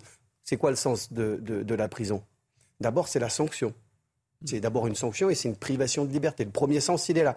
Ensuite, le deuxième sens possible, c'est que la prison doit essayer tout de même de permettre une réinsertion. Euh, à la fin euh, de la peine. Euh, nous sommes pour toutes les activités de travail, de loisirs, y compris culturels, sportifs, qui permettent une réinsertion, et y compris peut-être des rapports des prisonniers avec le monde extérieur. Mais de là à faire encore une fois tomber dans la logique du spectacle, je veux dire, dans une prison, alors que les conditions de vie dans une prison sont dures, c'est d'abord la dureté. Et moi, encore une fois, je ne crains pas de dire, bien que je représente la majorité personne présidentielle... Personne ne remet en cause, en fait, ça, Edouard Dorian-Sipel. Le, fait bah, le problème, c'est que quand on voit des images comme ça... C'est ça qui me paraît un peu ubuesque. Comment la prison elle-même Tout le monde a, tout le monde a, tout le monde a conscience une image qui on, ne fait pas des courses de cartes. Il n'y a pas un championnat de karting euh, interprison. Je vois pas l'intérêt pour les prisonniers. Bien sûr. Euh, non, non.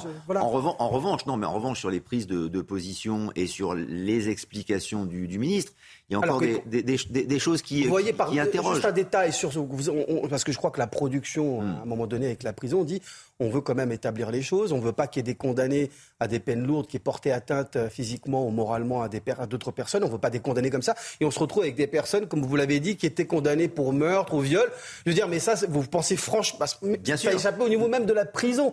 Donc tout ça, c'est une très mauvaise affaire, c'est maladroit. On est d'accord. Il ne faut pas que ça porte atteinte. Et ça jette l'opprobre justement sur tout le processus de réinsertion, de réhabilitation des prisonniers. Donc parlons des vrais sujets. Quand je vois le budget de la justice, comment il a été augmenté, quand je vois le budget du ministère de l'Intérieur, comment il a augmenté, vous vérifierez les chiffres. Quand on voit l'argent qui est donné, y compris pour construire de nouvelles places de prison ou améliorer les conditions de prison, vous savez, moi, il se trouve que dans mon travail, il, m'arrive d'aller dans les prisons.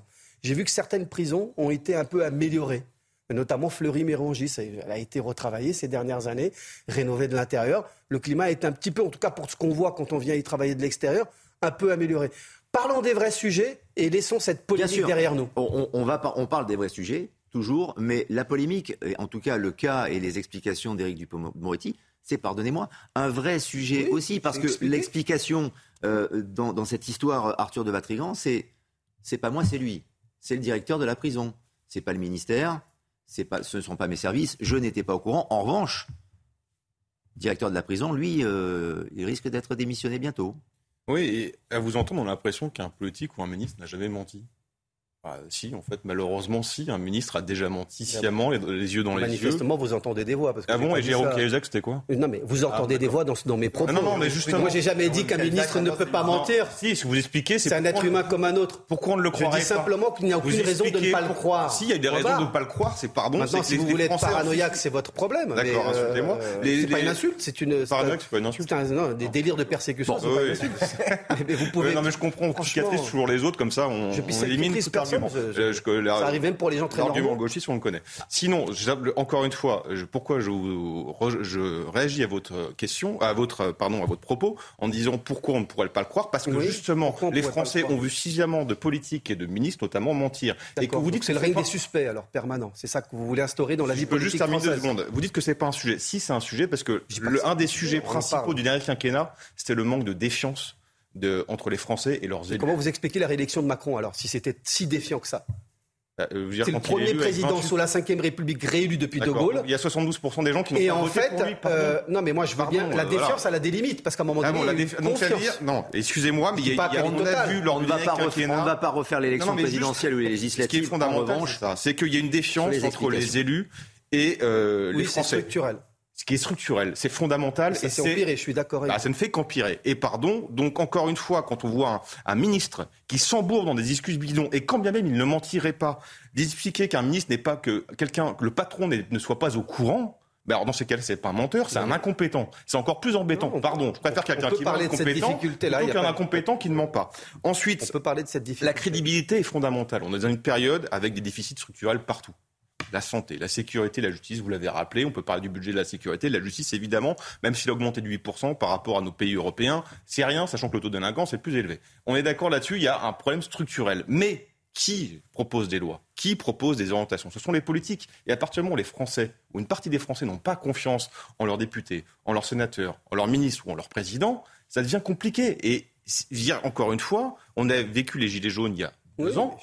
Là, on sent que ça peut remonter. Le gilet jaune, quand on, allait dans les manifestations, la première chose, la première revendication, c'était on ne vous croit pas et vous ne nous connaissez pas. Donc c'est le lien qui est rompu entre les deux. Et donc encore une fois, cet exemple de justification toute pourrie euh, du ministre du garde des Sceaux ne va pas euh, réconcilier les Français avec le pouvoir. 37%, vous l'avez vu, vous avez vu le chiffre, 37%, euh, c'est la cote de popularité d'Emmanuel Macron, qui est dépassée d'ailleurs par Elisabeth Borne. Euh, c'est supérieur de près de 10 points de son résultat au premier tour de l'élection présidentielle. Oui, oui, mais enfin 41% pour. Et, et Elisabeth Borne a une bonne euh, popularité. C'est juste l'abstention qui était arrivée en tête au premier. Non, mais pour un homme politique de nos jours, être à 37 c'est assez fort. un, dernier mot sur ce sujet parce que j'aimerais qu'on évoque aussi Colmar dans quelques instants. Non, non, là il y, a quand même plusieurs euh, éléments. En effet, le, ministre et peut difficilement mentir en disant euh, je ne savais pas parce qu'il sait très bien et vous avez raison de le souligner que demain, après-demain, après après-demain, eh bien ça peut se vérifier. voilà, ça va se vérifier. En Donc si demain on a un document qui sort qui démontre qu'il a, qu'il a menti, qu'il a menti, il devrait voilà, maintenant, voilà, maintenant il y a une jurisprudence Cahuzac qui fait que les hommes et les femmes politiques sont au courant. En revanche, là où il y a un petit sujet et là c'est enfin votre développement, je l'entends, mais faisons attention parce que justement en n'ayant ce, genre de propos en disant oui de toute façon les hommes politiques mentent, les femmes politiques mentent, et eh bien du coup on aggrave cette, euh, cette tension avec les hommes et les femmes politiques et on en arrive, et ça m'étonnerait pas que dans les heures à venir, juste je termine, on dise oui mais le rapport il ment aussi et donc du coup globalement tout le monde ment et donc en réalité ils étaient au courant, ils ont tous fait ça ensemble et limite on va nous dire que le ministre de l'Intérieur c'est très important. Un mot là-dessus. Très rapide alors, Eduardo Riancipel. Nous, les vous avez eu un temps de parole plus important que vos camarades. Et vous, la presse, vous êtes au même niveau que nous, c'est-à-dire vous mentez, vous n'êtes pas crédible. Et donc on a le même problème d'aujourd'hui, de, qui est le discours du populisme. C'est-à-dire, ils mentent tous. Les élites mentent, journalistiques, politiques, économiques. Donc je pense qu'il faut qu'on fasse attention à ne pas tomber dans, ce, dans, dans cette fausse vision où il y aurait un complot général avec que des menteurs qui, qui ne privilégieraient que leur intérêt particulier. Pas dit des politiques, je dis des politiques. Alors, pour parler encore. Politiquement, ça, euh, c'est encore plus dramatique. Pour parler encore de l'action des, des, ministres, évoquons aussi, euh, il a été très actif d'ailleurs euh, cet été, l'action du ministre de l'Intérieur, Gérald Darmanin, notamment sur le dossier de l'Afghan tué à, à Colmar. Vous le savez, le, le tireur présumé et son complice ont été euh, interpellés à Sarcelles et dans le Val d'Oise et à Colmar. Euh, les policiers du RAID et de la BRI ont perquisitionné un immeuble à Colmar hier dans le quartier de, l'Europe, ce qui a sans doute mené à l'arrestation du, deuxième homme, du deuxième individu recherché. C'était une demande, une demande express d'ailleurs de, de Gérald Darmanin. On va en parler ensemble, mais d'ailleurs, d'abord les détails avec Arthur Muriot. Une tour de 15 étages totalement bouclée par les forces de l'ordre. Objectif de cette opération, mettre la main sur le complice principal dans l'affaire de l'assassinat d'un réfugié afghan à Colmar. Cette perquisition a eu lieu au quartier Europe à 500 mètres des lieux du crime. Vers minuit, les habitants de l'immeuble ont enfin pu regagner leur logement. Dans un communiqué, la procureure annonce que l'homme recherché ainsi que deux autres personnes ont été arrêtées. Plus tôt dans la journée, un individu âgé de 17 ans a été interpellé à Sarcelles dans le Val d'Oise. Selon plusieurs sources proches de l'enquête, il s'agirait du tireur présumé. Les dernières nouvelles d'Alsace donnent des détails sur le profil du suspect. Il résiderait dans un quartier à l'ouest de Colmar. L'individu est déjà connu des services de police. Il a été condamné à six reprises pour des affaires de vol, de recel, de dégradation de biens publics et de stupéfiants. Sa dernière condamnation remonte à septembre dernier. Il avait été condamné à 14 mois de prison, dont 9 mois fermes pour trafic de stupéfiants. Après son arrestation, il a été placé en garde à vue dans les locaux de la police judiciaire de Nanterre.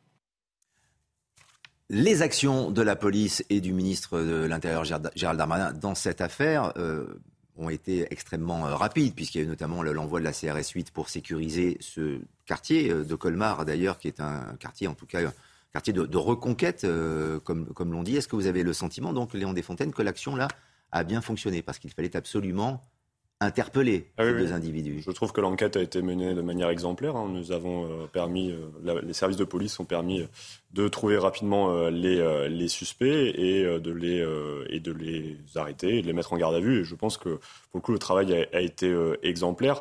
Maintenant, sur ce cas-là, c'est la question du coup de l'avant, comment on arrive à cette situation-là? Malheureusement, ça, arrive même dans n'importe quelle société. C'est la banalité des quartiers et euh, bah, les rodéos urbains, parce qu'en l'occurrence... Pose la question. Alors là, en l'occurrence, c'était pas forcément un rodéo urbain, mais c'était euh, du désagrément, un euh, barbecue qui dégénère parce qu'il y a des passages incessants et assez bruyants de, des, deux roues. C'est pas nouveau.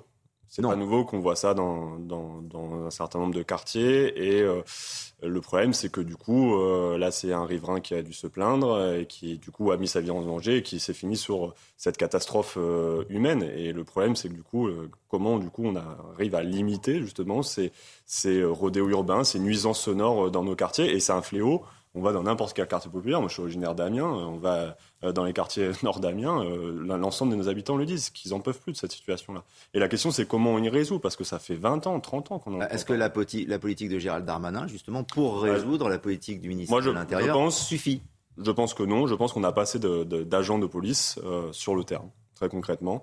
Euh, je pense qu'on n'a pas assez de policiers sur le terrain qui permettent justement de redescendre ça. Un barbecue, le temps que ça s'installe, etc. Euh, je veux dire, euh, les forces de l'ordre, elles peuvent intervenir probablement. Création de nouvelles unités. On doit créer des unités de gendarmerie de également. C'est ce qu'a annoncé Gérald Darmanin. Vous, vous êtes plus pour la police de proximité. Police de proximité qui avait été supprimée par Nicolas Sarkozy et qui a un bilan qui est catastrophique, il faut se le dire. Le bilan est catastrophique. Le bilan de, de, de, Nicolas Sarkozy au ministère de l'Intérieur en tant que président de la République est catastrophique pour nos services de sécurité. Il faut revenir à ce qui c'était avant.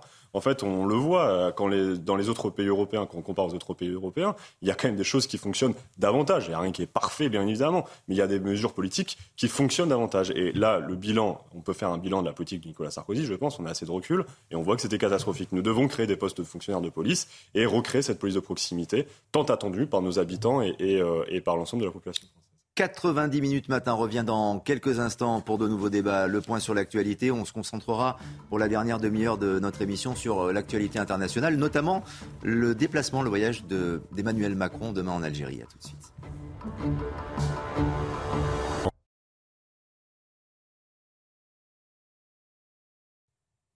Bienvenue, bienvenue dans 90 minutes matin. L'actualité, bien sûr, avec euh, des débats à vocation euh, actualité internationale dans, quelques instants. Mais d'abord, un point sur l'information. Audrey Berthaud. Jeudi prochain, c'est la rentrée euh, scolaire. Le protocole sanitaire mis en place sera au niveau le plus bas à l'école. Le gouvernement et les syndicats se sont réunis hier et ont choisi le niveau avec le moins de restrictions sanitaires. Le respect des gestes barrières comme le lavage des mains et l'aération des locaux reste cependant recommandé dès ce niveau. Et il pourrait manquer des autocars pour la rentrée. 8000 conducteurs de cars scolaires manquent à l'appel en France. Une pénurie qui s'explique par le manque d'attractivité du métier. Une réunion est organisée à 18h à ce sujet au ministère de la Transition écologique. Enfin, un pic de chaleur est attendu aujourd'hui. On dépassera quasiment les 30 degrés partout en France. 32 degrés sont attendus à Paris, Strasbourg ou encore Montpellier. La maximale sera pour Toulouse avec 36 degrés. Et puis attention, le retour des orages est attendu dès ce soir dans le sud-ouest.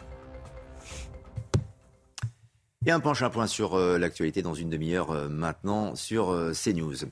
Emmanuel Macron sera en Algérie demain après avoir ouvert le, Conseil des ministres aujourd'hui à l'Elysée. On y reviendra bien sûr. Il s'agit de la deuxième visite du président Macron en Algérie depuis son élection en 2017.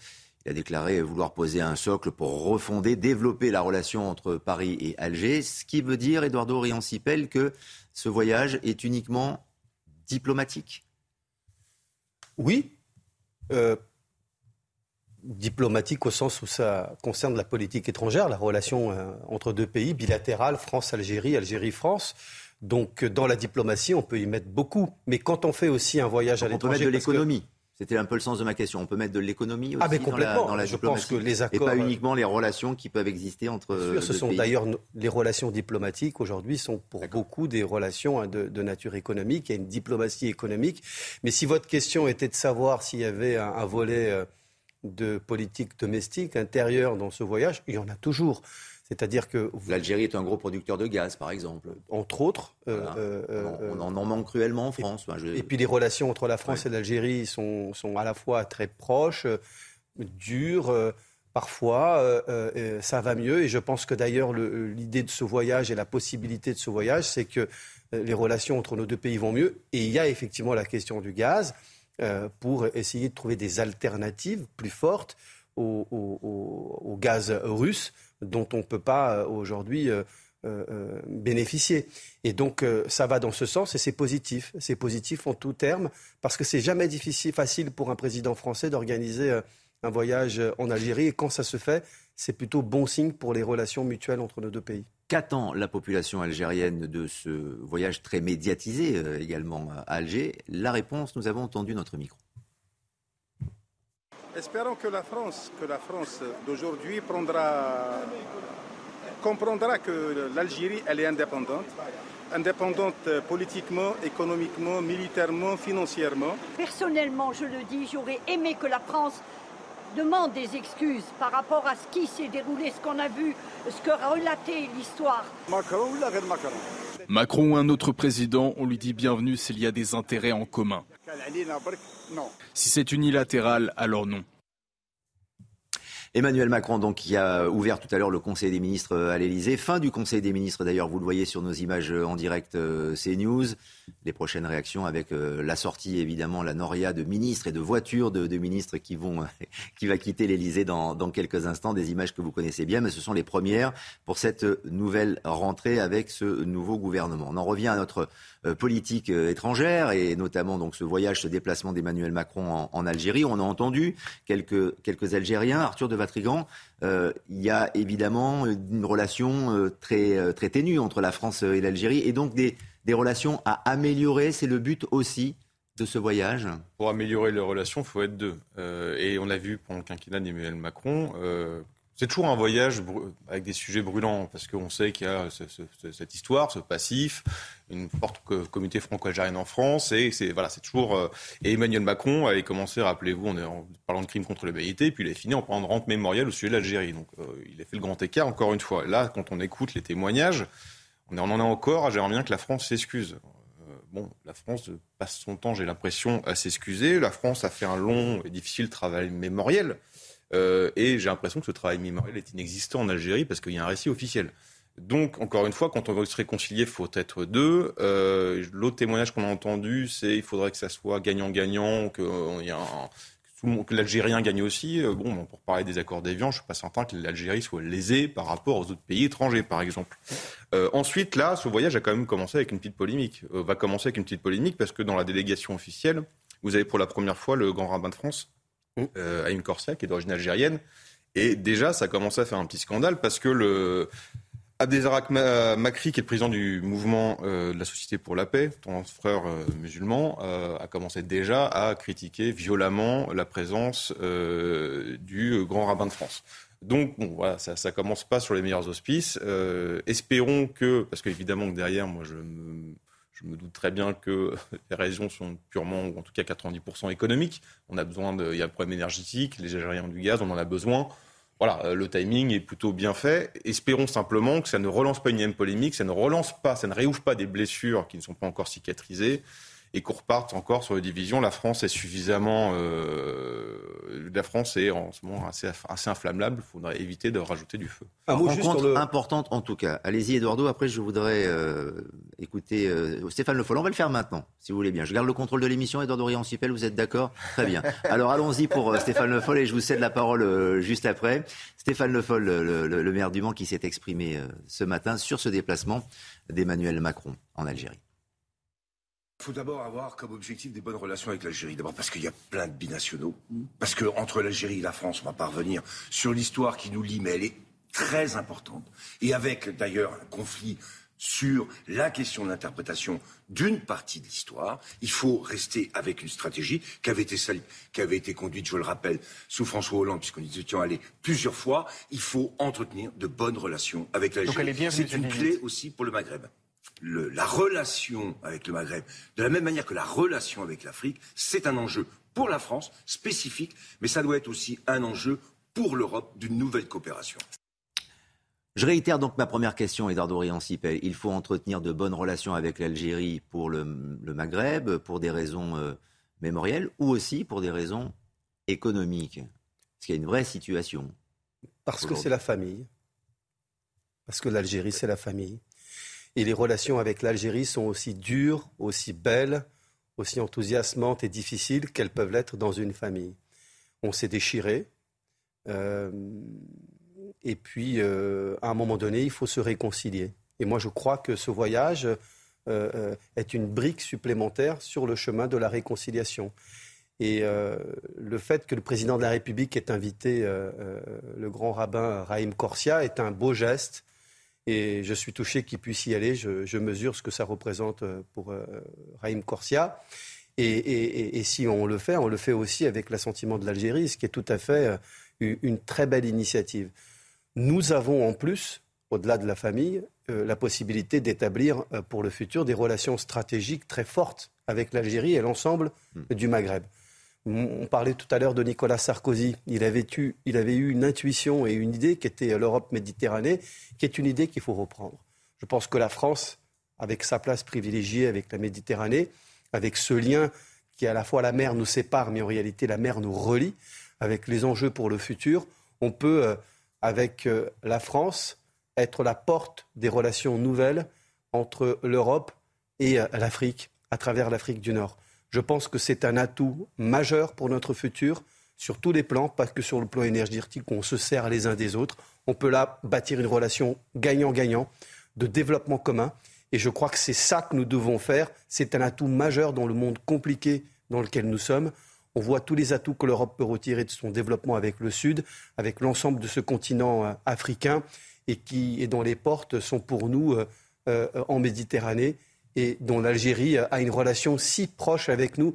Moi, je crois que vraiment, on doit tous être des militants de cet axe euh, France-Algérie, parce qu'il va dans le sens d'une France plus forte, d'une Europe plus belle et d'une réconciliation avec euh, euh, nos, cousins algériens. Alors, Clément Tougeron, avez-vous l'impression que toutes les, tous les éléments sont réunis pour que ces relations s'apaisent et que ces relations soient, soient bonnes et qu'on puisse bâtir encore, construire avec l'Algérie et en prolongation, en prolongement avec euh, le Maghreb Réunis, je, ne sais pas, parce que c'est quand même une histoire qui, remonte depuis des dizaines d'années.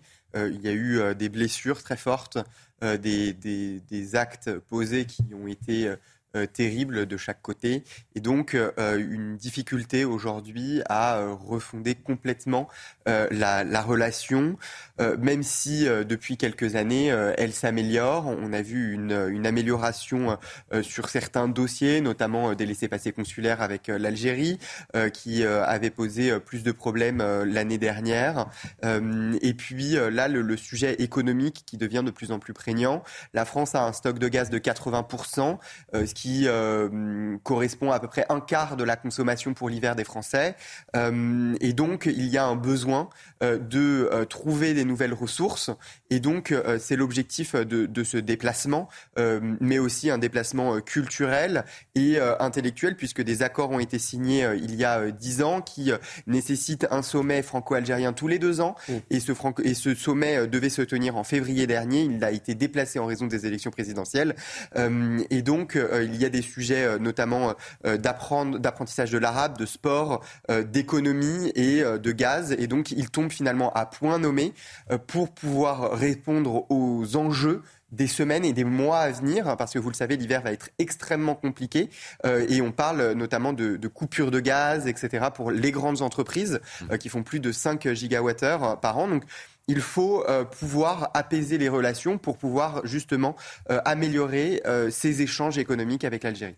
Il y a effectivement, c'est ce que l'Élysée a, communiqué, dans l'objet de ce déplacement, l'avenir, les start-up, l'innovation, mmh. la jeunesse, les relations avec, avec l'Algérie et un long échange notamment avec les, jeunes entrepreneurs d'Alger. On va continuer encore quelques instants à, évoquer ce, ce déplacement. je vais remercier Clément Tougeron qui vient de faire un brillant développement euh, sur, sur l'Algérie. Vous pouvez rester en place pour l'instant. Le temps juste euh, d'écouter euh, Robert Ménard, le maire de Béziers, qui trouve lui aussi que ce déplacement est particulièrement important pour plein de raisons, et notamment pour celle-là.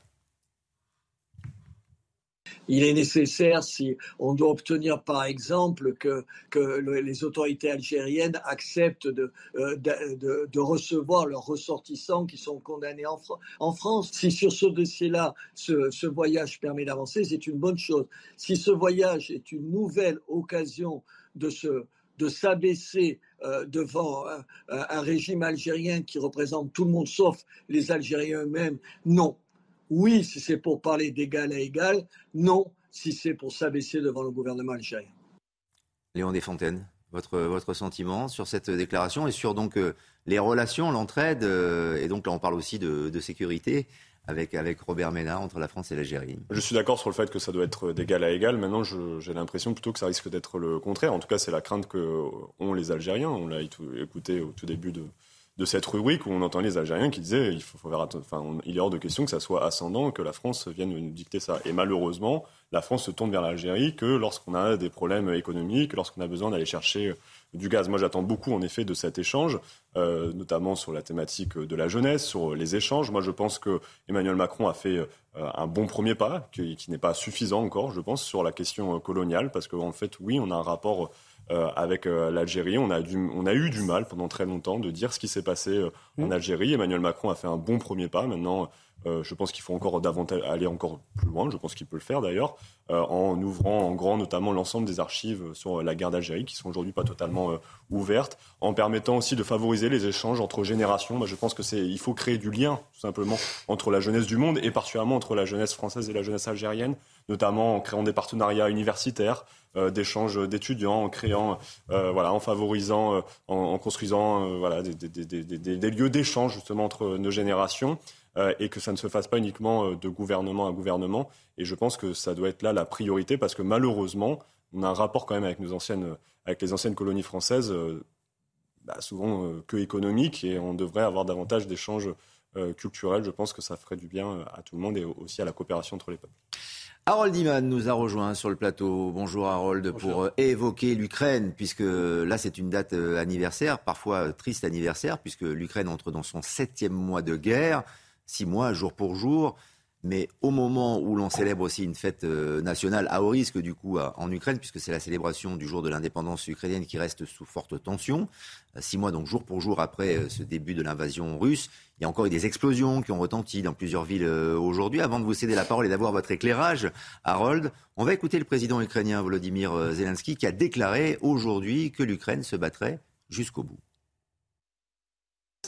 Nous ne nous soucions que de notre terre. Nous nous battrons jusqu'au bout. Nous avons tenu bon pendant six mois.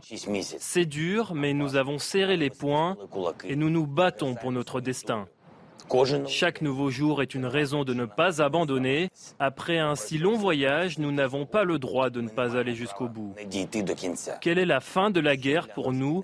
Nous avions l'habitude de dire paix. Maintenant, nous disons victoire. Nous ne chercherons pas à nous entendre avec les terroristes. Et en ce jour euh, anniversaire et donc ces, six mois de, guerre, de l'invasion russe en, Ukraine, euh, Harold, c'est déjà le moment de, faire le point peut-être sur la résistance de l'armée euh, ukrainienne qui fait, il faut le dire, mieux que se défendre. Oui, elle fait mieux que prévu déjà. Hmm. Et elle déplore à ce jour 9000 morts militaires, d'après les chiffres officiels. Et le Kremlin ne dévoile pas de chiffres depuis de longs mois. Les derniers chiffres étaient à moins de 2000. Donc on estime à plus de 25 000 les morts russes. Donc vous voyez, 9 000 pour 25 000. Euh, et l'Ukraine, l'armée ukrainienne a perdu quand même beaucoup de territoire. Alors, à l'apogée de son avancée, l'armée russe, si on voit sur la carte, euh, vers la fin du mois de mars, elle tenait toute cette zone rose. Et vous voyez que Kiev était encerclé, Kharkiv, deuxième ville, était euh, encerclée et que euh, on bombardait même à, l'ouest, Lviv, Ivano-Frankivsk. et voilà, Odessa, sur la mer Noire, semblait en danger de tomber. Maintenant, vite, on passe à aujourd'hui et vous verrez que tout le nord s'est dégagé sur la carte. Mais le Donbass, il est en voie d'être totalement envahi.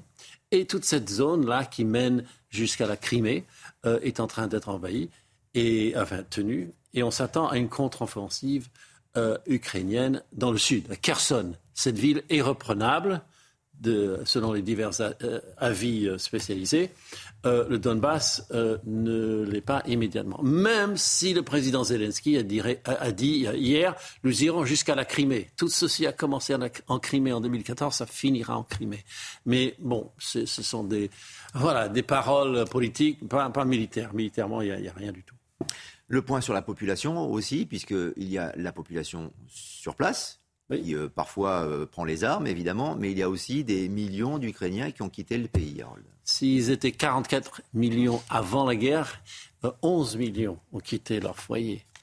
La moitié se sont déplacés dans l'Ukraine et l'autre moitié a quitté le territoire, principalement pour aller en Pologne, dont la moitié reviennent. Et parce que leur tropisme, c'est de ne pas vouloir partir. Ce n'est pas une fuite hors d'un continent pourri, euh, c'est véritablement un repli euh, tactique qu'ils effectuent et souvent ils partent à la dernière seconde. On se demande comment ils ont tenu quand ils sont dans le sous-sol de leur euh, immeuble. Et sinon, il y a Zaporizhia, vous voyez les, centrales, les diverses centrales de cette, enfin les réacteurs de cette centrale énergie atomique, qui de son vrai nom s'appelle Enerhodar, c'est-à-dire la ville de l'énergie, Enerho. Et euh, ça, c'est tenu par les Russes. Et en face, sur le même fleuve, le Dniepr, la ville de Zaporizhia est tenue par l'armée ukrainienne. Donc on se tire dessus tout le temps. Et ça peut créer un accident Avec évidemment une centrale nucléaire en, nucléaire en plein milieu. Ah oui, et on l'a frôlé de très très près, on l'a appris, il y a plusieurs mois, quand euh, ça a été euh, pris par l'armée russe. Donc l'ONU, via l'Agence internationale de l'énergie atomique, va envoyer les gens sur place pour voir s'il n'y a pas des fuites, des dangers imminents. Mais c'est extrêmement tendu. Euh, la France a beaucoup pesé dans, euh, ce dossier-là pour envoyer les personnels de l'ONU. Et euh, Emmanuel Macron a d'ailleurs parlé à Vladimir Poutine, qui a du bout des lèvres dit oui, d'accord, je vais faciliter un petit peu tout ça. Il a consenti effectivement que cette délégation de, l'ONU puisse visiter cette centrale pour essayer de sécuriser, si tant est qu'on puisse le faire dans, ces conditions. Juste un petit mot encore, Harold, sur l'implication et l'aide des pays étrangers, des pays européens, mais aussi des, États-Unis, qui semble-t-il, vont continuer à, armer ou en tout cas à collaborer avec euh, l'armée ukrainienne. Alors sans, cet armement, essentiellement euh, l'artillerie euh, intelligente, on peut dire, euh, l'armée ukrainienne n'aurait pas tenu. Donc, euh, côté américain, on a débloqué euh, 3 milliards d'euros, mais Joe Biden, lui, contrôle euh, d'autres, lignes de crédit. Donc, euh, déjà 775 millions d'armes américaines. la France a envoyé pour 85 millions de, canons César qui, pendant quelques jours, ont tenu le front. Hein. Dans le Donbass, s'il n'y avait pas eu ces canons, d'après l'armée ukrainienne, ils auraient été défoncés. Donc, oui, ça continue d'arriver. Euh, est-ce que ce sera assez? Est-ce que l'Ukraine pourra avoir une aviation pour être décisive? Euh, Voilà les questions euh, qu'on se pose. Et puis, bon, évidemment, la question, c'est est-ce qu'ils vont perdre la ville d'Odessa Ça, ce serait une vraie catastrophe. Et il faut être très vigilant aujourd'hui, en ce jour anniversaire, effectivement, de la fête de, l'indépendance. voilà, c'est vrai que le président Zelensky s'attendait à ce qu'il y ait des, des assauts, et ça peut être encore le cas, un peu plus violent encore de la part de l'armée russe on s'en fera l'écho évidemment euh, sur, sur cette antenne. Juste un petit mot avec, euh, nos invités. Euh, Arthur de, de Vatrigan, c'est ce que disait en préambule tout à l'heure au début de, notre émission Emmanuel Macron avec le prix de la liberté, c'est-à-dire l'engagement encore de l'Europe notamment et, des pays étrangers. Il faut que la, France continue à aider le peuple ukrainien. Ce qui est compliqué, c'est que nous sommes dans ce qu'appelait le général prussien Clausewitz le brouillard de la guerre. Et ce brouillard de la guerre devient le brouillard aussi économique. Euh, je vous rappelle que d'après Vladimir Poutine, on n'est toujours pas en guerre, c'est une opération spéciale. après six mois, on n'a plus trop de doute là-dessus, même si on ne connaît pas tous les tenants et les aboutissants, et même si dans ce brouillard, on ne distingue pas tout, la seule chose qu'on sait, c'est que cette opération spéciale s'est transformée en guerre. Et la conséquence de ça, c'est que euh, Vladimir Poutine n'a plus le loisir ni de se retirer, ni de rester dans ce concept d'opération spéciale, parce que les Ukrainiens, vous l'avez dit, ont perdu beaucoup d'hommes, les Russes aussi, et donc pour continuer, parce que ça s'enlise, il va falloir faire appel à plus d'hommes. Et là, si on fait appel à plus d'hommes, on rentre dans une conscription. Ça change complètement le paradigme. Et donc, si on rentre dans une guerre, c'est toute l'architecture de la communication du Kremlin qui change. C'est on rentre dans une guerre presque fratricide et une guerre euh, plus large envergure contre l'Occident. Donc ça change quand même beaucoup de choses. Et là, on a une espèce entre deux un peu bizarre. Et concernant l'Europe et l'Occident, bah, on est dans les. Euh, le problème, c'est qu'on rentre dans une économie de guerre parce que dans un schéma d'économie de guerre, mais encore une fois, avec un brouillard des opérations qu'on ne maîtrise pas tout. Donc c'est les, les, conséquences, on va les avoir évidemment. Évidemment que le, le, peuple français, doit, que le France, la France doit soutenir le peuple ukrainien. Évidemment, c'est un peuple, un pays qui a été envahi. À partir du moment où on défend la souveraineté, on défend la souveraineté de l'Ukraine, et donc on doit la soutenir. Mais il va falloir être très clair sur comment on la soutient, pourquoi faire et combien ça va coûter. Encore une fois, parce que c'est le contribuable, c'est le Français qui vont payer. Eduardo Réancipel, ça va durer encore euh, très longtemps, si on en juge par euh, les propos notamment du, président Macron aujourd'hui, en prévenant et les ministres et le peuple euh, français qu'il y aura des répercussions, à tout le moins économiques pour, pour le moment, mais cette, cette guerre est loin d'être finie. Oui, je le crains. C'est une guerre et un conflit de long terme. Et il faut se préparer à ce que cette guerre dure, qu'elle dure longtemps avant qu'il y ait un règlement définitif. Je l'espère et je le souhaite et nous ferons tout pour en faveur de l'Ukraine, de son intégrité territoriale euh, d'abord. Euh, c'est un conflit de long terme, mais qui annonce, euh, je crois, un peu le, siècle dans lequel nous sommes entrés. Nous sommes dans un dérèglement géopolitique majeur. Il n'y a pas aujourd'hui d'organisation internationale, l'ONU, capable d'apporter des résolutions à des conflits majeurs. Nous sommes dans un dérèglement géopolitique avec une nouvelle course aux armements qui dure depuis longtemps. Les budgets militaires de la Chine, de la Russie, de la Turquie, de l'Iran euh, euh, et d'autres pays ne cessent d'augmenter. Nous avons des tensions et des revendications majeures.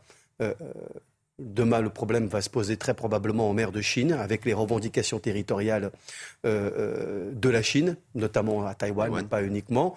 Et donc, nous allons vers un siècle dur. La question, c'est de savoir si la résolution de ces conflits se passe par le dialogue, ou euh, si à un moment donné, certains peuvent être tentés par la violence. Exactement. Harold, c'est la question que, je vous pose. Y a-t-il possibilité prégnante que certains pays décident d'entrer un peu plus encore dans ce conflit en, Ukraine demain? Je vous demande de lire un peu dans le mar de café, hein, de faire un peu de prospective, j'entends bien, mais, mais tout de même, il y a un risque, tout le monde, tout le monde y pense. Oui, tout le monde y pense, mais du côté de l'OTAN et des États-Unis, la stratégie, c'est d'aller graduellement.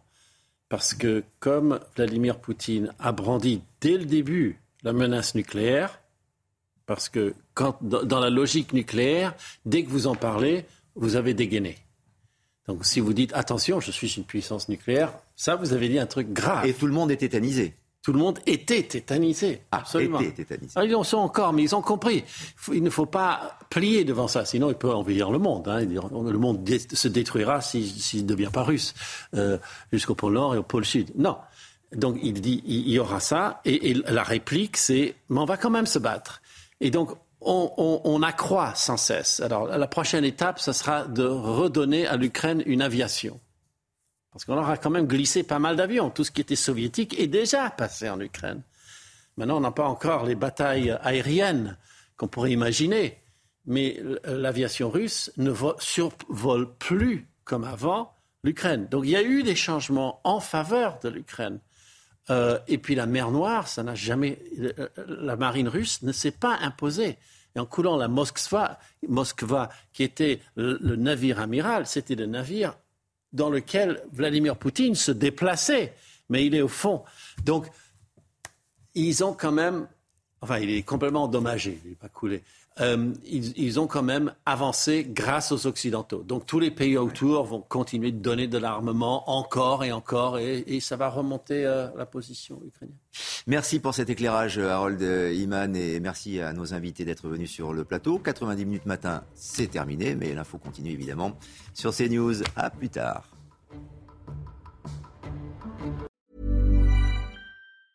Mom deserves the best, and there's no better place to shop for Mother's Day than Whole Foods Market. They're your destination for unbeatable savings, from premium gifts to show-stopping flowers and irresistible desserts. Start by saving 33% with Prime on all body care and candles. Then get a 15-stem bunch of tulips for just $9.99 each with Prime. Round out Mom's menu with festive rosé, irresistible berry chantilly cake, and more special treats. Come celebrate Mother's Day at Whole Foods Market.